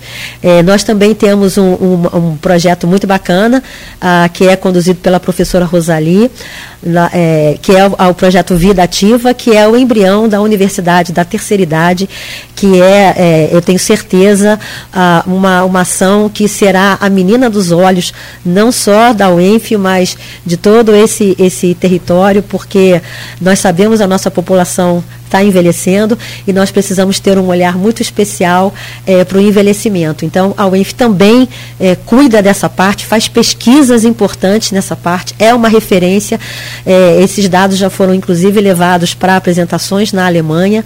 É, então, nós temos sim um, um, um portfólio de pesquisas que são prontamente, que podem ser prontamente aproveitadas pela sociedade é, é, em diferentes níveis aí de, de atuação. Muito bem. Não, você parece que está vendo o cronômetro aqui. Acabou. Ah, é? Estou começando a ficar boa nesse tá, negócio, hein, tá. gente? Tá. Vou querer voltar toda semana aqui, tá? Terminou em Simbi aqui, não?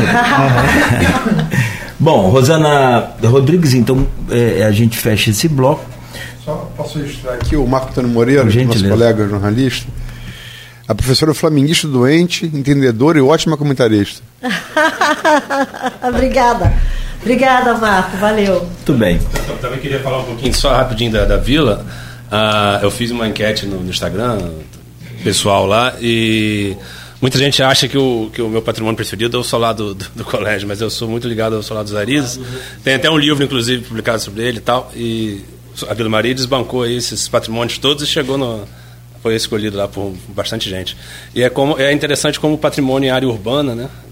é, mas também você tem que levar em consideração. Desculpa te interromper. O Solar dos Aires talvez não tenha entrado no top aí também. Não, pela situação é, que ele está. É verdade. É, não tem como, assim, como né, visitar. Em, é. em e nem, nem, o Solar do colégio também é tão é. visitado. Porque eles estão mais distantes do. do a Vila Maria, eu acho, acho que é, tem muito. É, é, um conjunto, né?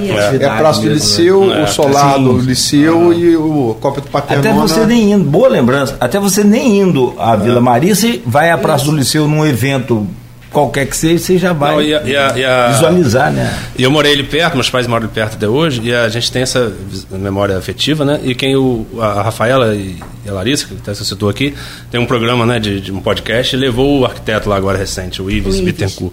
E ele falou justamente disso, como que ele, ele viveu ali, teve ali também essa vivência, como que a vila tem essa, esse apelo afetivo ali.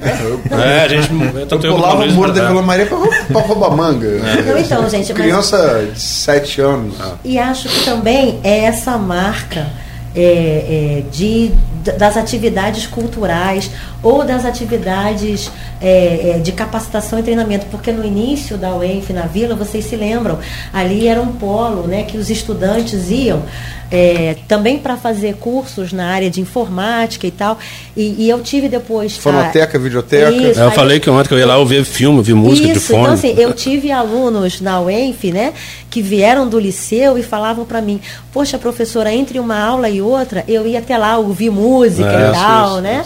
Então, assim, é, é uma época que, que, enfim, marcou a geração de muita gente é, como um, uma, um espaço cultural de fato, de fato. Então, isso marca muito é, é, as pessoas, né? Então, eu acho que a, a Vila também tem esse aspecto de trazer essa coisa afetiva. O, o, o Aloysio gosta muito de cinema, aquelas cabinezinhas de, de televisão lá. A primeira vez que eu vi Quentin Tarantino, de, de filme dele, foi, foi lá.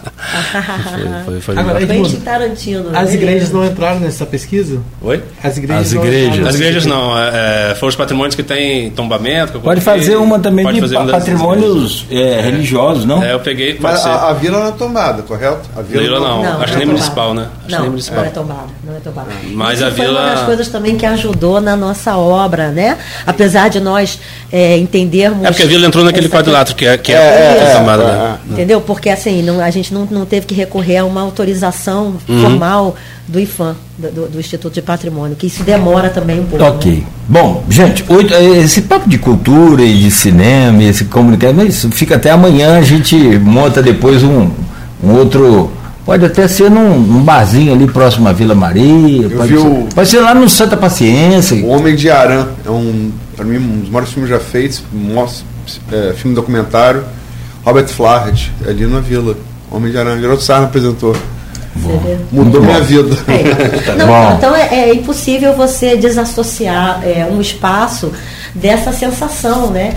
Então talvez seja isso que esteja faltando nesses outros prédios, né? A gente ter a recuperação e a implantação de atividades culturais é, dentro desses espaços também, né? Rosana, então vamos ao intervalo. é, são 8 horas e 31 minutos. Você que nos acompanha, esse é o segundo programa desse debate sobre as eleições, a eleição na a reitor na, na UENF.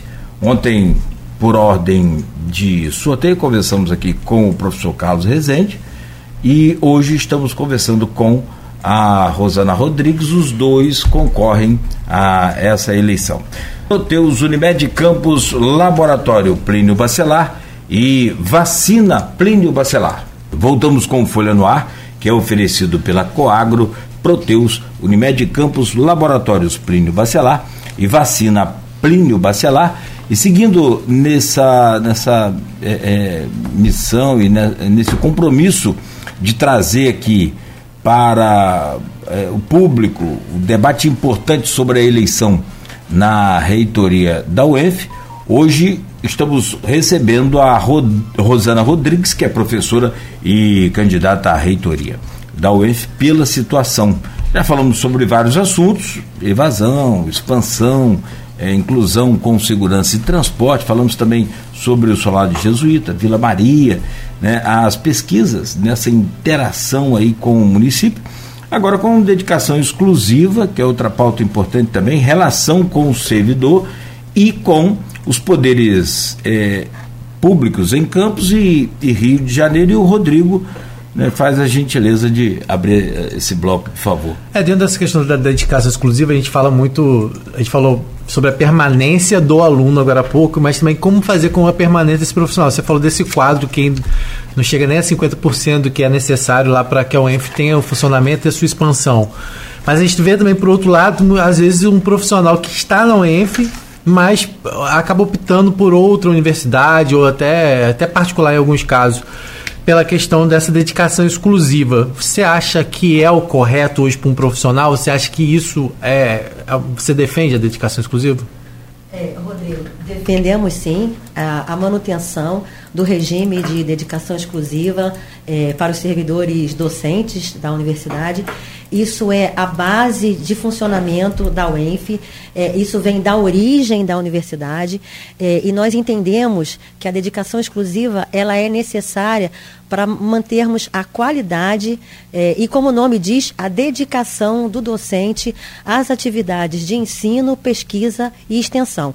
É, isso não significa que os docentes em dedicação exclusiva não possam é, trabalhar dentro do, do sistema, do ecossistema de inovação e é, receber royalties ou outros é, é, títulos, vamos dizer assim, né, de, de propriedade intelectual. É, nós temos, inclusive, resoluções é, internas aprovadas pelo Conselho Universitário que permitem todo esse arcabouço legal para aqueles professores que têm uma pesquisa com viés bastante tecnológico e de inovação e que eles possam ter o reconhecimento na forma de um adicional é, é, de, de, recebimento, né, de pagamento, por conta de desse trabalho de inovação que ele faz e que leva o nome e a chancela da universidade. Então, essas coisas não são incompatíveis, mas nós entendemos que a manutenção da dedicação exclusiva ela é extremamente necessária para que a gente tenha a, a manutenção da marca da UENF, o nome da UENF. É, então, é, é, nós, em outras universidades nós temos aí professores que são 20 horas, outros regimes é, de trabalho, mas nós entendemos é, que esses modelos não atendem às premissas é, de qualidade e excelência acadêmica que na UENF nós queremos. Professora, uma das questões internas da UENF que, que se permeia lá é, é a relação técnicos-professores, né, valorização, a questão de insalubridade, tantas essas uhum. questões que interessam é, efetivamente os eleitores de vocês, né, que são professores, técnicos e, e, estudantes. E essa, essa, essa dualidade entre técnicos e professores, tanto em questão de benefício quanto em questão de representatividade, participação na, nas, nas administrações e tanto no colégio eleitoral, né, é, como que é visto pela chapa de vocês e como e, e quais quais as, as, as, propostas em relação ao corpo técnico ali e o corpo docente da, da UENF. Ah, Edmundo, excelente pergunta. Isso é, me dá a oportunidade de falar uma coisa que a gente diz sempre. A UENF, ela é uma só e ela é de todos. É, nós não podemos continuar seguindo nessa dicotomia de que tem uma UENF é, para os servidores técnicos e uma UENF para os servidores docentes. Nós somos todos servidores públicos. Nós entendemos que houve um momento histórico na universidade é, que está relacionado com a divisão do nosso plano de cargos e vencimentos que ocorreu já há bastante tempo e é, houve é, uma, uma, um aumento menor para os servidores técnicos. E isso, de uma certa forma, criou é, uma fissura dentro desse, desse corpo, desse, desse tecido social dentro da universidade. É, nós precisamos é, trabalhar com muita seriedade, com muito diálogo e com muita é, é, é, é pacificação para a gente poder tornar essa, essa fissura, enfim, vencermos essas fissuras internas, né? É, é, recentemente nós tivemos a aprovação de um novo PCV e houve novamente uma tentativa de separação é, na negociação de, de, de salários para docentes e para técnicos. E felizmente isso não foi aprovado no Conselho Universitário, porque novamente nós iríamos colocar, é, vamos dizer assim, né, é, mais, mais gasolina nesse negócio. Então, é, nós, nós, pretendemos trabalhar sim, é, tanto eu quanto o Fábio, nós somos pessoas extremamente agregadoras, pessoas de diálogo, pessoas que é, temos o hábito de receber, ouvir, dialogar é, com todas as pessoas. Então, nós temos um interesse muito grande é, de, de retomarmos uma UENF como tínhamos lá no princípio, a UENF de todos e para todos. então, eu entendo que esse momento é um momento importante para a gente tomar essa decisão desse caminho é, pacificador. Ah, eu acho que, que, em linhas gerais, a gente pode colocar isso. E, e dizer aqui do trabalho importantíssimo que foi feito pelo sindicato, é, pelo Sinto Perge, é, nos últimos dois anos, em que nós recentemente, nos últimos dois meses, todos os servidores públicos da UENF receberam talvez os seus maiores contra-cheques na história, porque nós conseguimos ter é, é, colocados é, é, é, importantes conquistas, né? mesmo com o regime de recuperação fiscal no Estado, nós tivemos aí o auxílio transporte, é, o auxílio saúde e o auxílio educação, inclusive com pagamentos de retroativos. E isso só foi possível porque nós conseguimos, ao longo do tempo, construir uma unidade com o Cinto Perde que representa todos os servidores públicos da nossa instituição. É, então, isso tem, tem, é, é, um papel de parceria muito importante. É, e outra coisa também que nós temos garantido no nosso plano de gestão é que os cargos técnicos irão seguir sendo ocupados por técnicos e não por docentes. É, é, os docentes eles precisam sim ter tempo para se dedicarem às aulas, à pesquisa, à pós-graduação, aos projetos de extensão e é, os servidores técnicos precisam ser continuamente capacitados, é, receber aí estímulos para treinamento, capacitação, atualização nas suas funções e a gente poder assim de fato atender é, não só a comunidade interna, mas o que se espera dela externamente.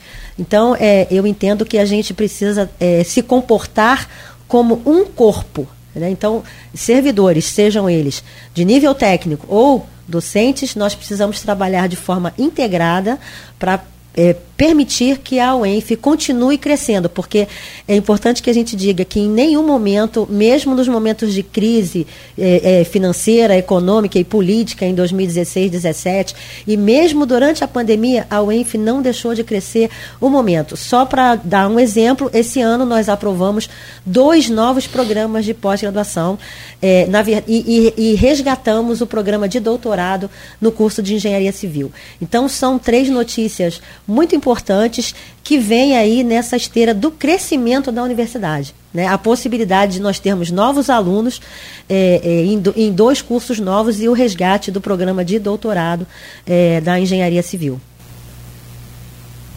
A gente vai entrar agora na parte política, tanto na política, vai ter agora essa, esse Festival de Democracia, né, que é a eleição, eu acho que é o ápice do que é a democracia Eleição para democracia é, é Copa do Mundo, né? É é o dia 16 agora e 19. Mas a política também é extramuros, né? Extra, extra, extra universidade. É, é, uma, é, uma, é uma universidade estadual, né? A gente falou que da construção da UENF tem muita gente envolvida nisso. Né? Eu, eu, eu sempre comento isso, eu estava presente, além da inauguração da reforma da Vila Maria, quando Moreira Franco assinou o ato de criação da UENF no uhum. final do governo dele, que depois da vai pegar e fazer aquilo dele, vai fazer o que ele tentou fazendo na, na UNB, a ditadura castrou ele, né? Mas é, como é que é essa construção política? É, a questão do, dos duodécimos com a LERJ é fundamental. Como é que, é, como é que você, sendo eleito, eleita reitor, reitora, como é que você pretende se relacionar com o legislativo estadual executivo estadual, mas também a gente falou aqui da parceria com o Twin, que é um vereador. Uhum. Também legislativo municipal e executivo municipal. Olha, Luizio, que, que bom que você perguntou. É, primeiro, a, a, eleição dentro da universidade é uma festa democrática. É, a gente precisa convidar todas as pessoas a exercerem esse direito. É, é uma conquista e, e, de fato, a universidade é, no estado do Rio, tanto a UENF quanto a UERJ, elas têm eleições. É, e uma, não é uma lista tríplice, né, é uma eleição mesmo. E aí eu vou poder completar é, a resposta que eu, é, que a pergunta que o Edmundo me fez é a questão do voto paritário entre professores, estudantes e técnicos. Nós precisamos de fato é, é melhorar um pouco essa proporção, porque como estamos hoje, é, a, a, gente ainda não, não pode se dizer é, muito democrático, porque 70, 15, 15 está um pouco distante né, é, de um equilíbrio entre os diversos representantes é, dos segmentos na universidade. Então, isso é uma coisa que a universidade precisa repensar enquanto. Isso, então, exatamente. O IF então, é mais equilibrado. Isso, então assim, a, a, gente precisa, a universidade precisa maduramente é, fazer essa discussão para ter uma representatividade mais equilibrada dentro de um processo democrático de escolha. Então, isso é uma coisa que nós pretendemos é, é, estabelecer uma discussão é, nesse sentido, junto aos colegiados competentes, né, porque isso não é decisão de reitor, isso é decisão é, do Conselho Universitário, mas nós precisamos pautar essa discussão de uma forma é, madura e equilibrada.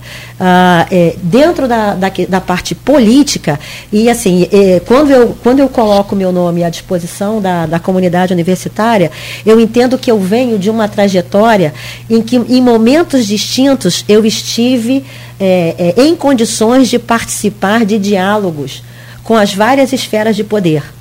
Então, é, desde o poder municipal, que é fundamental é, para o funcionamento é, da universidade de forma rotineira. A gente falou aqui do papel do poder público no transporte urbano, na chegada da UENF, a gente falou sobre segurança no entorno da UENF. Então, é preciso haver uma conversa muito próxima com os entes municipais. É, nós estamos nesse território e, e temos é, é, um grande orgulho de estarmos aqui nesse território, então, nós precisamos construir relações sólidas, é, republicanas é, e muito abertas e transparentes é, com o poder público municipal. É, nós devemos. É, é, a esse desenvolvimento regional que tanto a universidade propaga, que foi criada para promover. Então, isso não pode ser feito sem uma parceria com os governos municipais, e aí não só Campos, mas eh, São Fidélis, São João da Barra, São Francisco, é, todo o norte e noroeste fluminense. Então, nós precisamos ter, sim, uma boa relação é, com, esses, com esses parceiros, com esses gestores. É, além disso, como ente estadual, como você bem colocou, nós precisamos sim também estabelecer um, um, um ótimo relacionamento, um ótimo diálogo, é, não só com o legislativo, mas também com o executivo. E eu acho que a gente vem caminhando é, relativamente bem nessa área. Tanto é que os nossos esforços para termos reconhecidos aí os nossos direitos em relação aos, aos auxílios que foram pagos é, e, e, todas as contas hoje da UENF estão em dia. Então, quem for receber a universidade no próximo ano vai pegar uma universidade absolutamente sem dívidas, ao contrário do que aconte aconteceu em outros anos. Então, todas as nossas contas são pagas, ainda que nós não tenhamos os tão sonhados duodécimos. E isso é uma pauta de luta é, que tem que estar presente, seja lá quem for assumir a universidade daqui para frente, nós precisamos é, é, é, resgatar a questão dos duodécimos. A lei está é, sancionada, mas não existe regulamentação. Então, hoje, nós não temos ainda a tão sonhada autonomia financeira. Alguma coisa, é, isso é uma coisa que muitas pessoas ainda não entendem, mas eu não vou me deter muito, porque senão eu vou falar demais. Depende legislativo mais. É, é isso, exatamente. É, de, a, gente vai ter que, a, gente vai, é, a gente vai ter que fazer um trabalho é, para a liberação dos duodécimos. Né? É, então, assim, são sempre pautas de importância é, é, é que são é, prioridades para a reitoria e precisam ser encaminhadas de uma forma bastante consistente e robusta. e eu vou além. A, além da gente construir esse diálogo é, é, com o, o, legislativo e o executivo estadual, o Estado hoje está numa, num regime chamado regime de recuperação fiscal. E nós dependemos muito de Brasília. Então, nesse momento, é importante a gente é, dizer para vocês que a, a UENF hoje ela tem uma representação oficial em Brasília. Nós temos uma servidora, deixar aqui um abraço para a Rosimara, que está em Brasília. É, nos atendendo é, é, toda, toda semana ela, ela visita todos os deputados da bancada do Rio de Janeiro, eh, todos, absolutamente todos. Né? Então, assim, não existe eh, matiz ideológico, não há preferência por esse ou aquele. Nós visitamos todos eh, e levamos as pautas da UENF, que tem a possibilidade de terem apoio é, dentro da, da, da, Câmara e do Senado e que isso seja rebatido também em nível estadual. Então, é, é, para além dessa construção no Estado, nós precisamos construir também um diálogo é, é, com o Executivo nacional é, é, e com o legislativo nacional também. Então, é, nós tivemos a oportunidade esse ano de sermos atendidos, recebidos pelo ministro da Educação, elevando as pautas da UENF, é, com a ministra da Ciência e Tecnologia, a, a Luciana Santos, é, com a presidente da CAPES. É, são reuniões exclusivas com a UENF, não são reuniões abertas para todas as pessoas. E também com o presidente do CNPq, em que pudemos falar aí da questão da permanência, é, é, uma coisa bastante específica, e ele manifestou também a preocupação dele com a questão da permanência nas universidades. Então, a gente precisa construir diálogo e pautas é, que impactem positivamente a universidade e que vão além é, é, do executivo e do legislativo estadual. A gente precisa se conectar é, também com os órgãos federais. Então, essa também é a nossa proposta, é a nossa bandeira é, de nós nos fazermos é, é, é vistos né, e lembrados é, por todo esse cenário aí de, de apoio à ciência, à tecnologia e à educação em todos os níveis de discussão. No, no âmbito federal, tem que falar umas coisas do âmbito municipal, mas eu primeiro vou falar do central, depois eu desço de volta à Plano 50K. É, a educação, é, parece ser consensual, né? questão de opinião. Ela foi eleita no último governo federal, no anterior, como uma espécie de adversário. Assim como imprensa, né? assim como cultura. Como você, é, pessoa, pessoa física mesmo, não só candidato, pessoa uhum. física, como educadora, como é que você vê a passagem do Brasil de Bolsonaro para Lula, para Lula 3, no caso? Bom, é, todos sabemos os efeitos nefastos é, do desinvestimento que houve é, na educação em todos os seus níveis não só em termos das universidades, da ciência, da tecnologia, nós sentimos isso de uma forma muito dolorosa, é, com o corte de bolsas, é, não havia editais para projetos de pesquisa, é, a fuga de cérebros, as pessoas indo embora é, do país depois de receberem um treinamento é, é, fabuloso e as pessoas terem que deixar o país por absoluta falta de opção e de oportunidade. Então, eu, eu, eu eu preciso dizer que nesse momento a UENF ela foi muito incisiva e efetiva em procurar manter presente os nossos jovens doutores por meio de um programa é, de bolsas de recém-doutor para que é, esses jovens cérebros não fossem embora. Né? É, é, às vezes não migram nem para outro país, eles vão para São Paulo ou outros lugares, porque temos a FAPESP, que é uma potência no financiamento, a pesquisa com, com mais de um bilhão é, de reais de orçamento.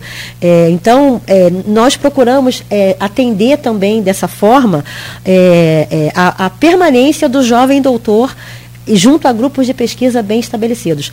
Mas os efeitos é, danosos a gente vai sentir ainda por algum tempo. Inclusive é, é, com, com discursos de desvalorização do ensino público e do que é a universidade pública. É, quem não se lembra daquelas declarações é, horríveis né, de que nas universidades eram só pessoas é, é, peladas, fazendo festa, usando drogas.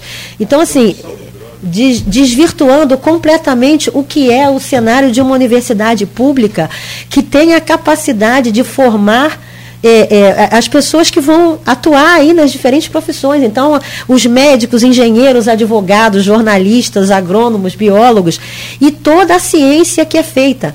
Isso num período em que nós estávamos em pandemia e foi aí que a ciência se mostrou como ela é fundamental, como ela é importante, como ela é decisiva na vida de todo cidadão. Então, é, é, é, é, essa situação nós ainda vamos viver durante um tempo, e aí a gente falou né, sobre a questão de evasão e permanência e da procura pela universidade. Hoje a gente escuta de algumas pessoas cada vez menos, ainda bem, ah, o meu filho ou minha filha não vai estudar numa universidade pública. Deus me livre de uma universidade pública. A universidade pública é aquela que reúne as maiores e melhores mentes, as cabeças pensantes, é onde estão as pessoas que vão é, formar as outras pessoas e vão trazer é, a realidade resultados que vão impactar muito positivamente a sociedade e muito positivamente o desenvolvimento é, econômico local, regional, nacional. Então, é, nós precisamos trabalhar para desmistificar isso ainda, que ficou, infelizmente, esse ranço né? É, é, além do desinvestimento, a capacidade de, é, de se falar mal é, é, do que é a educação pública hoje, principalmente no ambiente universitário. É, agora, eu entendo que muita coisa já foi feita, é, no governo novo. É, o presidente Lula, nos outros dois mandatos, foi o presidente que mais investiu. É só pegarem os gráficos, eu não estou falando isso por questões ideológicas, mas é só pegarem os gráficos, peguem os números e a gente vai ver o investimento que foi feito é, é na construção de universidades públicas, no Reúne, é, nos institutos federais que hoje permeiam aí as cidades do interior, a possibilidade das pessoas é, é, é, é, pobres, pretas, humildes, acessarem o ensino superior e transformarem as suas vidas e as vidas de suas famílias. Isso só é conseguido com investimento. E a nossa expectativa é que, além da gente conseguir manter um diálogo é, com essas instituições federais, então, é, eu já falei que esse ano nós, a UENF já foi recebida pela CAPES, pelo CNPq, pelo Ministério da Educação, é, pela Secretaria de Ensino Superior, enfim, por vários órgãos do governo federal porque nós temos hoje interlocutores lá que são cientistas e que entendem a importância da educação, da ciência e tecnologia para o país. Né? Um país que não investe em educação, que não investe em ciência e tecnologia, não vai se desenvolver, não vai chegar a lugar nenhum, vai continuar sendo um país é, é, é, atrasado, né? colonizado. Então, não é isso que nós queremos para o nosso país. Então, há muita expectativa em tudo que ainda vai acontecer é, para o desenvolvimento da educação, da ciência, da inovação é, no, no, país ah, com esse governo que se iniciou em janeiro desse ano lembrando, para não lembrar, ouvindo se falar, desde quando os gregos antigos é, inventaram o que é ciência, que povo se fez sem, sem investir em ciência, né? inclusive começar, começar por eles. Né? Mas, como diria Capi, para o nosso canavial aqui, é, saudoso Capi, saudosa memória, um gênio de teatro de campos, grande poeta também. É, a gente tem, a gente falou da, da relação, por exemplo, do para esporte, a relação com com o vereador de Campos. É, a gente tem, tradicionalmente em Campos, a gente tem. A gente já teve a época dos médicos que se lançavam, Arnaldo, Mocaibe. A gente tem uma certa tradição, eu acompanho política eh, eh, desde 80, 89, é, algumas tentativas de, de, de transição é, de, da gestão de grandes instituições de ensino para mandato eletivo, né? mandato eletivo político, né? partidário. A gente teve o Luciano D'Angelo, que foi um grande gestor da Escola Técnica Federal de Campo, primeiro diretor eleito democraticamente, ainda no, rest, no finalzinho da, da, da, ditadura. Tentou vir a, a, a, federal, ficou na suplência, não conseguiu. Depois tivemos Roberto Moraes, que fez a passagem da mesma escola técnica para a Cefet, antes de virar a IFE. Também tentou via estadual rachou o PT na época, Antônio Carlos Rangel, que era o vereador, mas também não conseguiu se eleger. É, eu estou aqui o Gilberto, que foi candidato a vereador na última eleição, deve ser candidato a vereador nessa, porque foi do DCE da. Aí não como gestor, né, mas como estudante. É, a professora Natália, uma professora que foi, acho que a grande novidade da última eleição a prefeito, a grande revelação. É, quase certo que o Jefferson, né? É, atual reitor do IFE, tem eleição agora também em novembro, deve ser o candidato PT a prefeito de Campos. E, e, e, e se fala nos bastidores, né, logicamente que a convenção em julho até lá, tudo é suposição, né, por lei. Uhum. Né? Mas se fala que é, se você fosse eleita, o Raul talvez viesse, é, qual você foi vice-reitor na última eleição, a vereador. É, isso existe? É só uma conversa? É só um boato? Como é que você vê isso? Olha, é, eu acho que quanto mais candidatos é, capacitados, com formação, que tenham é, é, essa questão de olhar é, o território, o município, de uma forma coletiva, inclusiva, melhor é, melhor será para o município. É, essas questões são muito relacionadas com os CPFs, então eu acho que nada melhor do que as próprias pessoas para dizerem se tem interesse ou não é, em ingressarem numa vida política. Eu posso dizer o seguinte: hoje. Posso eu... mandar pergunta? Você pode. já ouviu isso? Já ouvi várias vezes. Então, assim, eu entendo que são pessoas que, que são ativos muito importante, muito importantes e muito atuantes no município. E é claro, há sempre uma especulação muito grande. Né? Mas o que eu posso dizer é o seguinte: eu não sou filiada a nenhum partido político. Tá? É, eu entendo que a universidade ela não pode exercer política partidária. A política da universidade ela tem que ser a defesa do ensino, da pesquisa, da pós-graduação, é, da condição é, dos seus servidores dentro da, da instituição. Então, a nossa política tem que ser a defesa da universidade.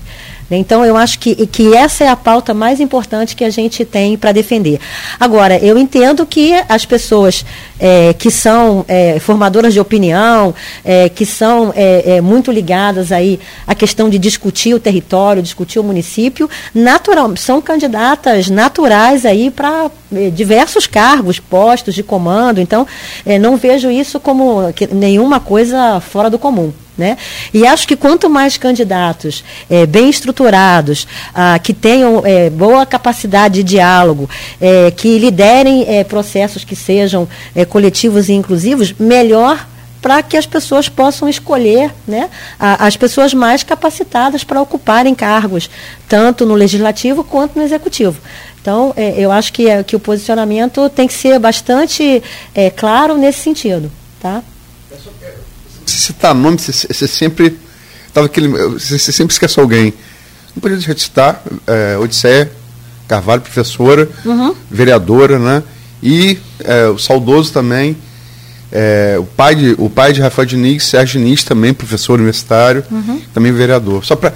Se você ficar citando o nome, você sempre esquece. Sim, é, não, isso já me aconteceu também. E depois a pessoa veio falar que ficou muito chateada porque eu citei um montão de nome e não citei o dela. Então, a gente sempre acaba. é, é, é, acontece aquela história né, que a gente comenta. Mas é, eu entendo isso. Então, assim, são muitos ativos importantes, são pessoas que têm.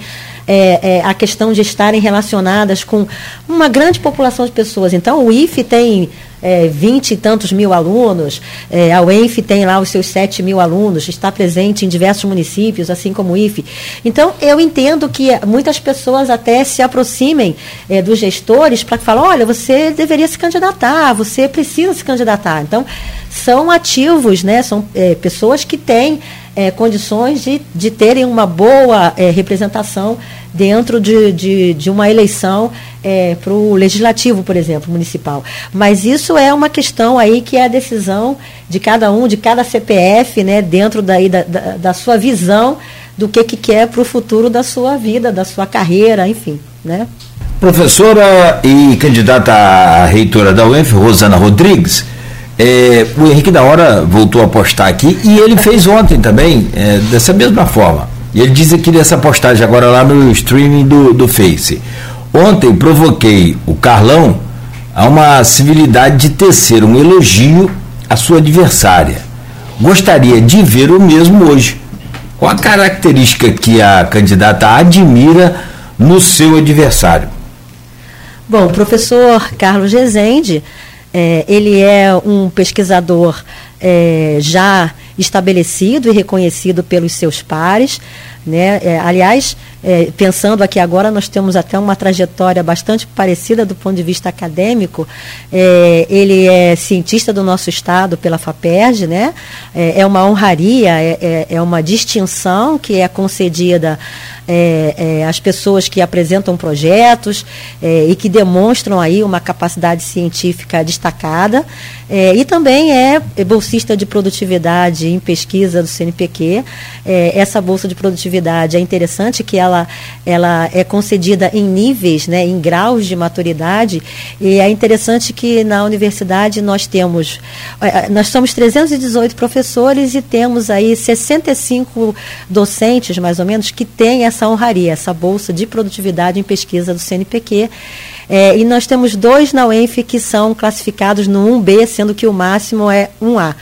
E os dois professores 1B somos exatamente eu e o professor Carlos Rezende. Então, a gente tem trajetórias acadêmicas bastante parecidas e eu acho que esse é, é, é um reconhecimento que eu faço é, aqui na carreira do professor Carlos Rezende. Né? Ele tem é, um mérito acadêmico reconhecido pelos seus pares. Né? E se eu puder deixar um recado para ele também, eu falo para ele no dia é, 19 de setembro votar na chapa 10. 19 ou 16, que é, 16 é uma parte, 16 né? 16 nos É. polos do CEDERJ. Ah, do CEDERJ, 19 no- nos no- nossos campi, Macaé e Campos dos Goitacazes. Ah, e Campos e Macaé, Isso, perfeito, Tá perfeito. bom? É isso. Perfeito. Fala, Rodrigo, você ia falar alguma coisa? Você mo- movimentou aqui? O tempo ali. Ah, tá. E também, assim como feito ontem, a gente cedeu um minuto para as considerações finais, aí você fique à vontade, né, para poder fazer o encerramento seu aqui dessa, dessa entrevista, desse, desse debate. Bom, agradecer a vocês, né, esse momento que nós passamos aqui. É, dizer que eu estou muito tranquila com essa caminhada. É, eu quero agradecer às pessoas que, que me apoiaram nesse momento de tomar essa decisão, ao Fábio Olivares, que está aqui comigo, é, e que me dá uma tranquilidade muito grande, porque é, também é uma pessoa com viés acadêmico, científico é, e um currículo irretocável, uma experiência de 16 anos na CAPES como coordenador adjunto da segunda maior área de pesquisa do país. Então, são duas pessoas que têm uma experiência muito grande. Eu, dentro da universidade, já passei por diferentes eh, gestões com cargos administrativos, começando lá atrás com o primeiro reitor eleito, o professor Salacier, depois o professor Braz, depois coordenadora de programa de pós-graduação, o primeiro a ter a nota 6 na CAPES, depois como pró-reitora de pesquisa e pós-graduação, e por fim como vice-reitora, e é, tive né, a, o privilégio de fazer isso tudo mantendo a minha, a, a minha competência acadêmica. É, sou bolsista é, cientista do nosso estado, sou bolsista de produtividade do CNPq, mantenho o meu laboratório é, com 12 estudantes de graduação e pós-graduação funcionando plenamente, projetos aprovados na FAPES, no CNPq. Então, consegui conciliar uma carreira é, acadêmico-científica com a gestão, com os projetos de extensão. As pessoas me perguntam como eu faço isso, mas eu faço é, com muito prazer, é, com uma satisfação enorme. É, vi essa universidade nascer e crescer e continuar crescendo. Desejo que ela continue sempre crescendo. É, e nesse momento, então, que eu proponho o meu nome, eu vou fazer uso aqui das palavras ditas aí pelo Fábio Olivares, que a UENF hoje tem e vive um momento histórico. Nós temos a caneta da história na mão, eleger a primeira mulher reitora da Universidade Estadual do Norte Fluminense, Darcy Ribeiro. Muito bem. Bom, então, minha é, é, Rosana Rodrigues, professora e candidata reitora da UENF, é, formando a chapa 10 com o Fábio Olivares. Muito obrigado por hoje. Vou trazer aqui a bancada, quero registrar também a Ana Beatriz, Ana Bárbara. Ana, Ana Bárbara é, é, Freitas, prima do, do, do Edivazinho Júnior, né? Da família lá. Por isso que ela é imperativa também. Agora tá calmo que ela parou de tomar café. Não, ela já tirou umas 100 fotografias aqui, entendeu? Ela, ela é a nossa. Tadinha. Não, mas não que essa hiperatividade seja nada de ruim, pelo contrário. É que eu achei uma pessoa mais do que eu. Me liga e ele fala o que ele precisa, fala de lá, mas quando eu vou falar já digo. Não, não, não, Não, a Ana troca. Bárbara não faz isso, não, gente, tá? É, fazer com atividade, tá bom. É tá bom, muito obrigado pela presença de todos. Começo aqui pelo Rodrigo também, agradecer pela sua presença, por ter me proporcionado a alegria e satisfação, um prazer enorme de estar aqui do seu lado, do- dividindo o microfone. Eu agradeço. Rapaz, ele repetiu igual ontem. Não é o mesmo prazer para ele. Eu agradeço. Suspirou, suspirou. Ai, gente, mas agradecer desde já também, não só o Cláudio, mas o Beto tá aqui do outro lado, também o Edmundo, volte mais, Edmundo, a Luísio pela parceria de sempre, todo mundo que tá aqui dos bastidores, a Rosana, desejar né, que a eleição transcorra da melhor forma possível para o ENF. Ah, o programa deu essa oportunidade para que as pessoas, quem ainda não tinha ouvido os dois candidatos, para que pudessem ouvi-los e aí tirar suas conclusões. Né? A gente tentou levar isso aqui, acho que conseguimos da forma mais tranquila possível, da forma mais imparcial, para que você aí de casa tire suas conclusões, porque afinal a gente está falando de uma universidade que não se restringe aos muros daquela instituição, né? e não só dos municípios onde ela está presente, quer seja é, é, como é em Macaé, com, ou também nos núcleos que tem de CEDERJ. Então é uma oportunidade para que toda a sociedade avalie, porque o que é produzido no ENF é para gente, é para toda a sociedade. Então fica aí para você essa análise, avaliação. Quem não teve a oportunidade de ver a entrevista de ontem e quem quiser ver essa, pode recorrer aí a, aqui às redes sociais da Folha FM, mas também no sábado, de uma forma reduzida, a gente vai estar colocando uma página de jornal e já tirei a entrevista ontem do, do, do professor e deram, deram 14 páginas. Então, nós vamos ter um pouquinho de trabalho. Então, então sábado, se for sair tudo, sairia um livro. Né? então, entre hoje e amanhã, eu tenho bastante trabalho pela frente para é, fazer de uma forma reduzida. Agora eu já entendi, então, a sua carinha quando o Cláudio. Uh -huh. Imagina, a gente teve que controlar mais o meu tempo, então. Não, o tempo foi igual para todo mundo. Né? Igual, é, não tem não, mais. Não, é porque. a quantidade de coisas é, falar. É, a gente vai ter que fazer uma edição aí, né? Então assim. Você tá reclamando à toa. Tem programa é. hoje de inteligência ah, aí que faz Não, mas só. o problema não é tirar, é tirar o problema é reduzir, quem, né? Quem realmente nunca, nunca tirou entrevista, é 10 minutos de papo, dá uma página no jornal.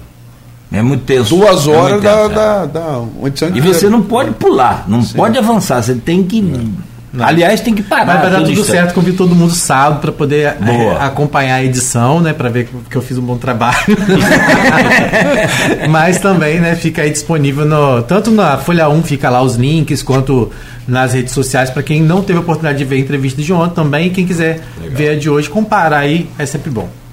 É, e, e a eleição justamente no, no fim de semana, na outra semana, então. Sim, sim. Esse jornal impresso sai no, no sábado aí.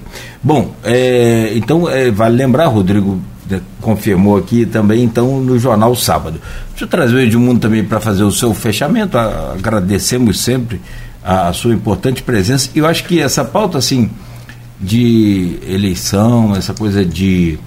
É, seja ela no campo acadêmico ou no político partidário, a gente, eu, eu pelo menos tenho a, a sensação de que a gente cumpre o nosso dever como imprensa, é, como um veículo outorgado pelo, pelo governo, de que, e, e, também não só outorgado, porque isso não é obrigado, isso é um, um perfil editorial.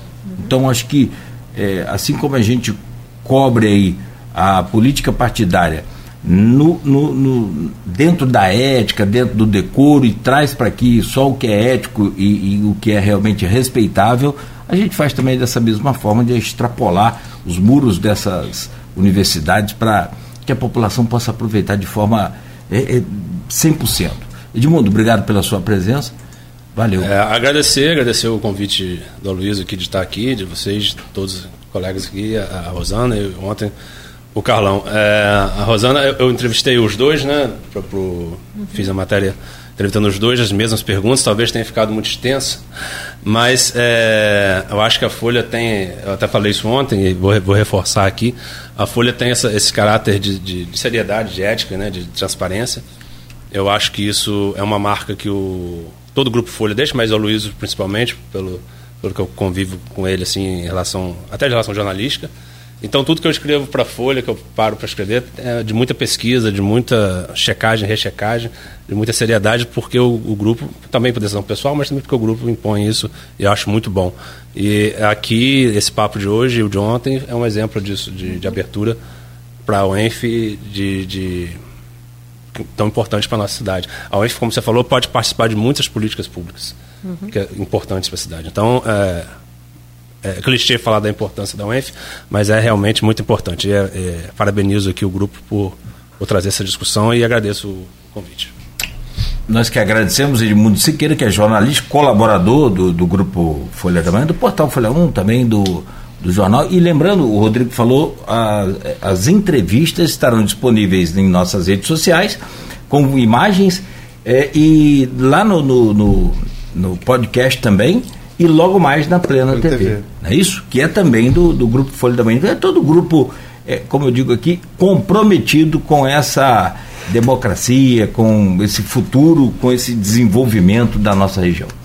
Para fechar, então, eu trago o Aloysio Abreu Barbosa, agradecendo sempre a sua presença. E ontem foi um dia, como você relatou também, difícil para todos nós, pra, evidentemente que incomparavelmente para você, mas hoje também o programa em homenagem ao Ícaro Barbosa.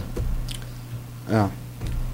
Fiz quatro meses do falecimento físico dele, né? E eu me lembro dele aqui, acompanhando aqui a gente tal, enfim.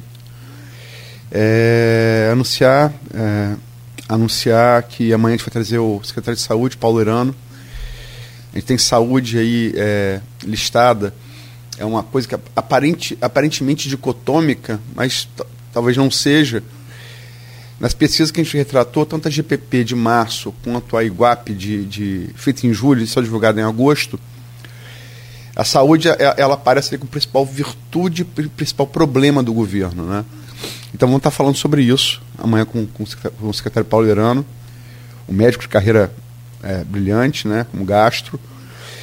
E em relação a, ao ciclo aqui, que sim, em homenagem a meu filho, me permito fazer, até pelo jornalista que foi, é, eu acho que, assim, eu, eu, eu tô com 51 anos, né, e estou no jornal há muito tempo eu vi a UENF, o processo da UENF, assim, participei, trabalhei lá, trabalhei lá é, no início, é, de, falava do barro vermelho, sou do tempo do barro, barro vermelho. Sim. Do cachorro é... voando lá no campus, sabe dessa história? Não, cachorro voando não. não. não. Eu vou contar. Olha, vou, vou, quebrar o protocolo, já que eu interrompi, desculpa. É, a gente estava aqui é, fora do ar e eles me prometeram que a gente vai ter um podcast é, mas em outro lugar, a gente está tomando cafezinho e água. A gente vai fazer um podcast depois, outro dia, né? Mas num barzinho com uma cerveja lá perto da Vila Maria. Então, assim, já, já deixar isso aqui, e aí eu conto a história do cachorro, cachorro voando. voando, tá? Hoje não. Quebrou a corrente. É. Agora quebrou a corrente. é, bom, não se desse, para contar tudo bem. É longa, não? Ah, uma ventania que deu. Na, a gente tem fotos daquele descampado, né? Que da, da, tudo aterrado. E, Era uma espécie de um saibro, né? Isso, e aí teve um dia, né, que, que é, uma espécie de, Tinha aqueles redemoinhos, quase como se fossem uns pequenos tornados sim. ali, né? E, e uma, uma visão ali do cachorro dentro desse, desse cone de vento, entendeu? E então, assim, essa é uma história real, né, que corre como uma lenda, né, uma lenda urbana, mas foi real mesmo. Tá? Ou pode-se usar essa lenda aí no, naquela do feijó. Se aqui é, até... política de campo só, só falta boi voar. Agora não falta, é, não, continua não, o boi. Não, cachorro não, foi, não foi um boi, gente, é, mas, mas um mas, cachorro já, tá? De então, mas, Luiz. Mas é, dá o testemunho, é, porque assim, é, é, Campos, antes da UENF é uma coisa, Campos depois da UENF é outra. Isso é um fato, um fato consumado. A condição de polo universitário de campus foi galgada a partir da UENF. É, a UF, por exemplo, só tinha um curso de nível social. Não que seja menos importante, mas vê o que a UF é, é hoje. O IF, é, como escola técnica, era só ensino médio. Olha a potência que o, que o IF se tornou. Tudo isso veio a reboque da UENF, do sonho de Darcy Ribeiro. Vou repetir mais uma vez, ele tentou fazer no UNB, foi castrado pela, pela ditadura, não pôde concluir o projeto dele e fez aqui em Campos um pensador do porte de Darcy eh, conceber isso nessa cidade, né, as pessoas talvez não tenham a dimensão do, eh, do que seja. Né? E, assim, a democracia, é, mais do que se defender, se falar, se pratica. Eu acho que a UEM vai fazer isso agora, dia 16 e 19, né, e, e independente do resultado das urnas, que siga essa história que é, é, é certamente credora de campos. Obrigado, Rosana. Ah, eu é que agradeço. Eu quero dizer que eu me senti super à vontade aqui, né, com os amigos aqui da Folha. Então, já temos aí uma data para frente, um podcast mais mais light. O único problema é que o pessoal vai ter que controlar um pouco o tempo aqui da, da Rosana, porque fala muito, né? É, o podcast é liberado, lá. É, Obrigada, pessoal. É o, Valeu, foi muito é bom. É o proibidão. Menina, agora que eu fui ver, eu ah. passei, sem querer, eu passei, eu passei para Edmundo, passei para ela. Mas olha só, não se preocupa não, você tá, a gente tem aqui, a gente tem o, a, o trio de ferro, que é imbatível. Roberto Henriques, Antônio Garotinho e Jefferson. Ah, é isso aí. Se você, se você, se a entrevista se deixar é bom dia, porque eles falam o resto do... Tô ligada, tô ligada, sim, é verdade. E não adianta fazer sinal, não. não, Roberto, Acho que vai continuar. Roberto Henriques, é. tem que ter pior, que ele vai mas você vai me perguntar, eu não perguntei não, Roberto. Não, senhor. Ele faz a pergunta e Ele responde. tem essa auto... Esse é um... Roberto, Roberto me manda áudios de 12, 13 minutos. É, você assiste Roberto naquela Henrique velocidade, manda. né? Não, 20. 20. 20, porque não dá. Eu mando uma figurinha que mandaram para mim outro eu, dia. Eu perguntei a questão do índio, né? Vocês estão invocando daqui a pouco aquele direito de resposta é. que ele vem aqui, eu quero ver. Não, eu perguntei a questão do índio, que foi no governo dele, do índio, ah, lá é. da entrada da cidade, né? Que tirou lá. Aí eu falei, ô, ô, Roberto, fala mais ou menos como aconteceu, rapidinho, só para eu entender aqui. É, dois áudios de 14 minutos cada um. Boa. foi rapidinho. Queria falar nada não, mas eu falei, é, fulano, me ajuda a fazer a pauta aí, como é que está o andamento desse procedimento aí. Ele teve uma pessoa que mandou para mim dois áudios de seis minutos e meio cada, mais ou menos. Só vou falar o primeiro nome dele, seu João. Ah, ele é outro também. o dele já é de 30 minutos, 40. É. Então, confirmado aqui, muito obrigado. Fechamos o programa. Amanhã nós teremos já com a pauta divulgada com o secretário de Saúde de Campos. E a gente volta então às sete da manhã com o Folha no Ar, oferecido por Coagro, Proteus, Unimed Campos, Laboratório Plínio Bacelar e também no oferecimento de vacina Plínio Bacelar.